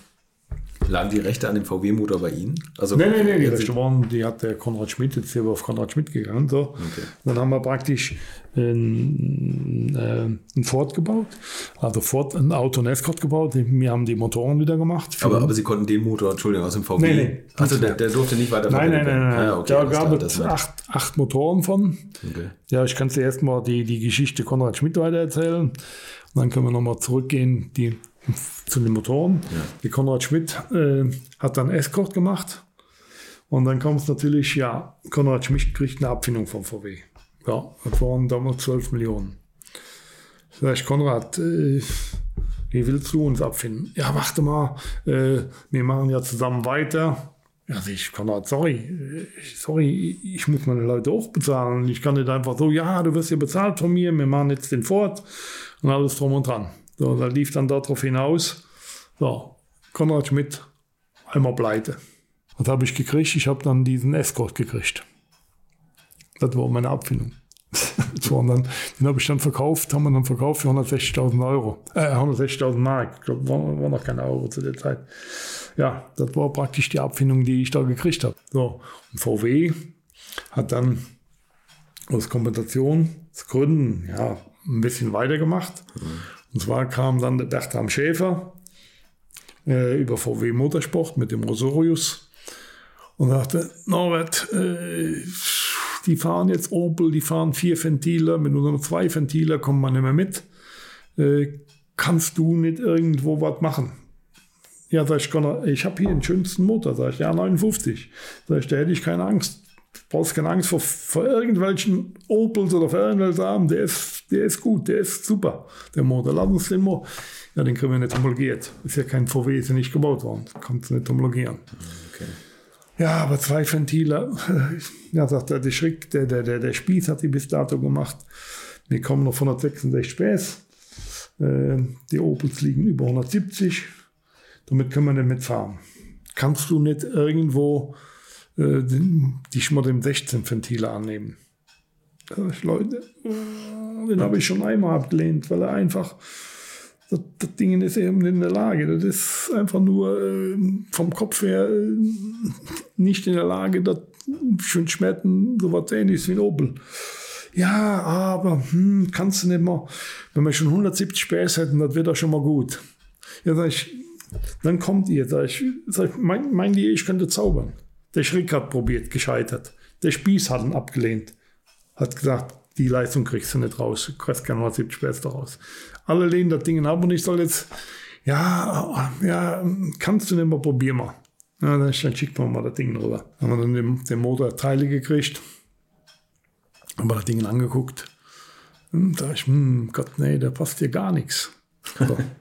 ja, dann haben wir, ich dann so, ja, sag ich, die Kanäle, alles ist zu groß, habe ich dann geguckt, sag ich, Leute, ihr müsst mal ein bisschen umgießen was nicht ganz legal war, ein bisschen umgießen, äh, weil ich will den Kopf schräg planen und da unten komme ich mit dem Wasser nicht ganz hin. Da wird der Wasser zu dünn. Macht man da einfach nicht mehr, einfach ein bisschen dickere Wand hin. So, das hat dann VW auch gemacht. War nicht ganz legal, aber das, das, war aber auch kein, kein Wettbewerbsvorteil, weil nur im Wasserbereich war. Es war also nicht irgendwo Brennraum oder irgendwas anderes, sondern war nur dafür da. Ich habe dann die Stehbolzen am Kopf schräg in den Block gebohrt, sodass der Kopf praktisch äh, eher V-mäßig von den Ventilen wurde, weil ein Ventil stand ja gerade beim VW. Ja, okay. Und dann haben wir das praktisch vier, vier Grad schräg gesetzt, sodass wir den Brennraum ein bisschen eleganter hingekriegt haben. Mhm. So, das haben wir dann gemacht. Dann habe ich Kammergüsse gemacht, Einsätze in die Einlasskanäle rein gefräst, die wir dann verschraubt haben. Das war erlaubt, also das war nicht, nicht, nicht verboten. So, und dann haben wir den ersten Motor gemessen. Dann haben wir mit dem ersten Motor, weiß ich noch, der Bertram Schäfer war dabei, haben wir 171 PS gehabt. Oh, super, super, super, super. 5 PS. Ka- kannst du nicht da mehrere Motoren bauen? Ja, sage ich, okay, gut, klar kann man mehrere Motoren bauen, aber ich sage, Leute, das wird immer noch schwierig. Ja, aber wenn man schon mal angefangen, das, das, das sieht doch gar nicht so schlecht aus. Ja, dann ging die Geschichte los, wir haben dann die Motoren gebaut, hatten dann, ja, so 171, 172 PS. Sind dann die Saison angefangen, weiß ich noch, mit dem Bertha. Der Max Anginelli ist gefahren. Da waren wir irgendwo, sind wir Dritter geworden, Vierter geworden, so die ersten vier, fünf Rennen. Und Mitte der Saison sind wir dann weiter nach hinten abgesagt. Da wurde man noch Fünfter, ja, zum Zehnter. Ah, wir bräuchten ein bisschen mehr Leistung, bräuchten ein bisschen mehr Leistung. Ja, sag ich, Leute, Gott. Okay, sag ich, da müssen wir nochmal Geld in die Hand nehmen. Dann war dann der, der hat dann mit dem mit dem Schuster nochmal gesprochen. Der Schuster hat dann nochmal Geld bewilligt. Dann haben wir nochmal 300.000 Euro gekriegt und haben dann nochmal angefangen, größere Ventile, Kanäle nochmal zu überarbeiten, andere Nockenwellen und dann noch eine Verstellausfahranlagen, haben dann praktisch nochmal nachgezogen, das Ganze und sind dann, ja, das, man dachte, das ist nicht, ist nicht viel, zu 174 PS gekommen. Das waren jetzt drei, drei PS mehr, aber die drei PS in der Formel 3 hast du wieder gemerkt. Ende der Saison sind wir wieder hochgekrabbelt, dann waren wir wieder Dritter und Vierter. Ja, Wahnsinn, ne? Dass Ja, man ja. so mit so wenig Leistung ja, da ja, ja. Also gut, das war natürlich auch Drehmoment, Fahrbarkeit und alles spielte darin. So, und dann kommt natürlich dasselbe Spielchen wieder. VW steigt aus. Macht nichts mehr. So, der Bertram hm, sagte, ja, was machen wir jetzt? Äh, Geht nicht, weil der Bertram war ja, der hat ja auch einen Prüfstand gehabt, der hat jeden Motor von uns nochmal überprüft, ob das doch stimmt. ähm, ja, ich, ich kann das alleine nicht stemmen mit VW. Und ich gucke, dass ich wieder Opel-Motoren vom Spieß kriege. Opel-Motoren, hat er dann Opel-Motoren vom Spieß gekauft. Hat natürlich die auf seinen Motorprüfstand gebaut. Und kam ganz ernüchternd. Sagte Norbert, das kann nicht sein. Die haben ja auch nur 174. Der hatte eine hat 175, der hat ein PS mehr. Das kann doch nicht sein.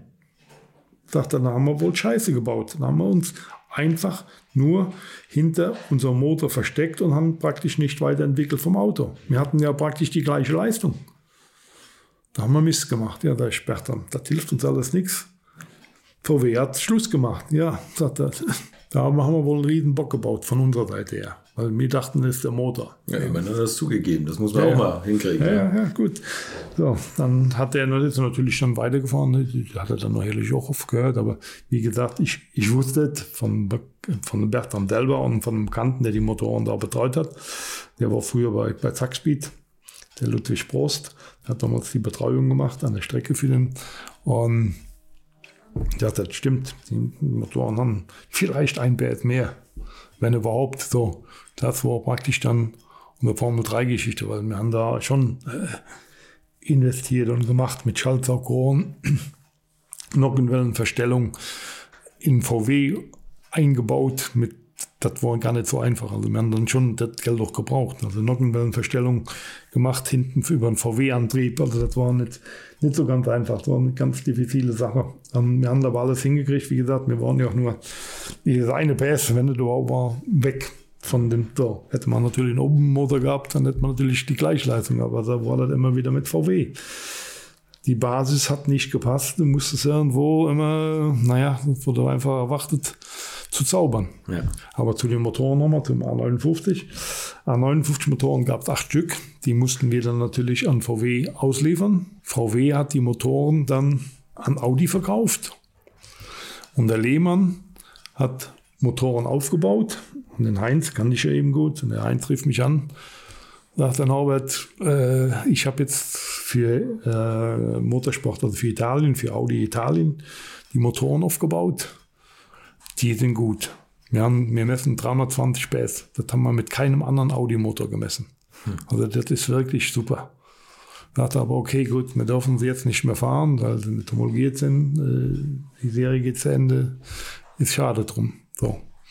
Und dann, wo die Blöcke, wo das jetzt irgendwo hingekommen ist, weiß ich nicht. Ich, ich habe nichts mehr, ich habe auch keinen Motor gekriegt. Ich hätte gerne einen behalten, aber äh, durfte ich damals nicht, musste alles abgeben. Weil das war doch ein sehr schöner und war auch ein guter Motor. Aber, Aber das war dann Ende A59. So. Verrückt, dass in solchen Wirrungen dann so ein guter Motor dann irgendwie abhanden kommt und ja, irgendwie gebaut gut. wird. Ne? Dann, äh, ja, nein, stimmt. War dann, dann noch nicht fertig. Stimmt. die, die, die kamen dann äh, und VW kam dann. Und, aber unter der Hand auch, auch dann, ich glaube, der Schuster war noch da. Ja, kannst du nicht mal so einen Motor für die Serie machen? Also um einfach einen Sauchmotor. Kein Turbo, ein Sauchmotor für die Serie. Ja, die, die, die, die äh, Opel haben 150 PS. Ja, sag ich, okay, gut. Ja, sag ich, was, was muss dann der Motor haben? Ja, sagte, äh, mach einfach mal einen Auspuff dran von unserem Golf, mhm. damit der uns ins Auto passt. Golfauspuff. Und dann bauen wir das Saugrohr ein bisschen um. Dann machen wir mal, gucken wir da mal mit, mit der Umschaltung vielleicht hinkommen mit dem Saugrohr. Weil die Saugrohr äh, war eine Umschaltung drin. Und ja, wenn geht, äh, mit super. Und wenn, wenn du schaffst, mit Normalbenzin zu fahren. Also normalen, normalen Kraftstoff, also 93 Oktan. Ja, dann haben wir dann angefangen, habe ich den Motor gemacht. Ich hatte noch zufällig Nockenwellen da, die man für die Serie damals entwickelt hat, für den Turbo, die zwar nicht ganz hundertprozentig für den Saumotor passten, aber die hatten wir ja da. Haben wir die Nockenwellen eingebaut und haben dann praktisch getestet mit allem drum und dran. Ja, und der Motor hat dann 170 PS abgegeben bei 7000. Ja, da ist der Schutz mehr an die Leistung. Die, also die, die 150 vom Opel schaffen wir locker. Ja, und dann war es so, da war der Entwicklungschef von den Motoren, dessen Sohn, wollte einen neuen 2-Liter-Motor entwickeln. Das wäre für einen Golf gewesen? Ja. Also auch noch für einen Golf 3 oder ja, Golf 4 ja, schon? Ja, Golf 3 oder Golf 4. Golf 3, also sollten Sie nochmal ja. einen Motor machen. Ja. Und den haben wir dann auch gemacht. Äh, so, der Motor hätte dann natürlich auch wieder gebaut worden. Und dann hieß es, nee, der, der, der Entwicklungsleiter hat dann gesagt, nee, mein Sohn macht da oben den Motor und solange ich hier bin, kommt so ein Motor nicht ins Ding, den entwickeln wir selber ins Haus. So. Und damit war dann natürlich die ganze Geschichte äh, A59 abgeschlossen. Die haben ja den nachher einen Motor gebaut, den VR6 mit 174 PS und 190 als Allrad. Ja. Und ansonsten 150 PS als GTI, was ja damals beim Golf 3 nur so eine Ausstattungsvariante war, glaube ich. Ne? Ja, ja. Und der, der, der, der, der Golf hatte damals weniger. Die, die, also die, schnell, die, die besten waren damals der Golf, äh, der, der, der, der Opel GSI. Genau. War auch 150 PS. Ja. ja.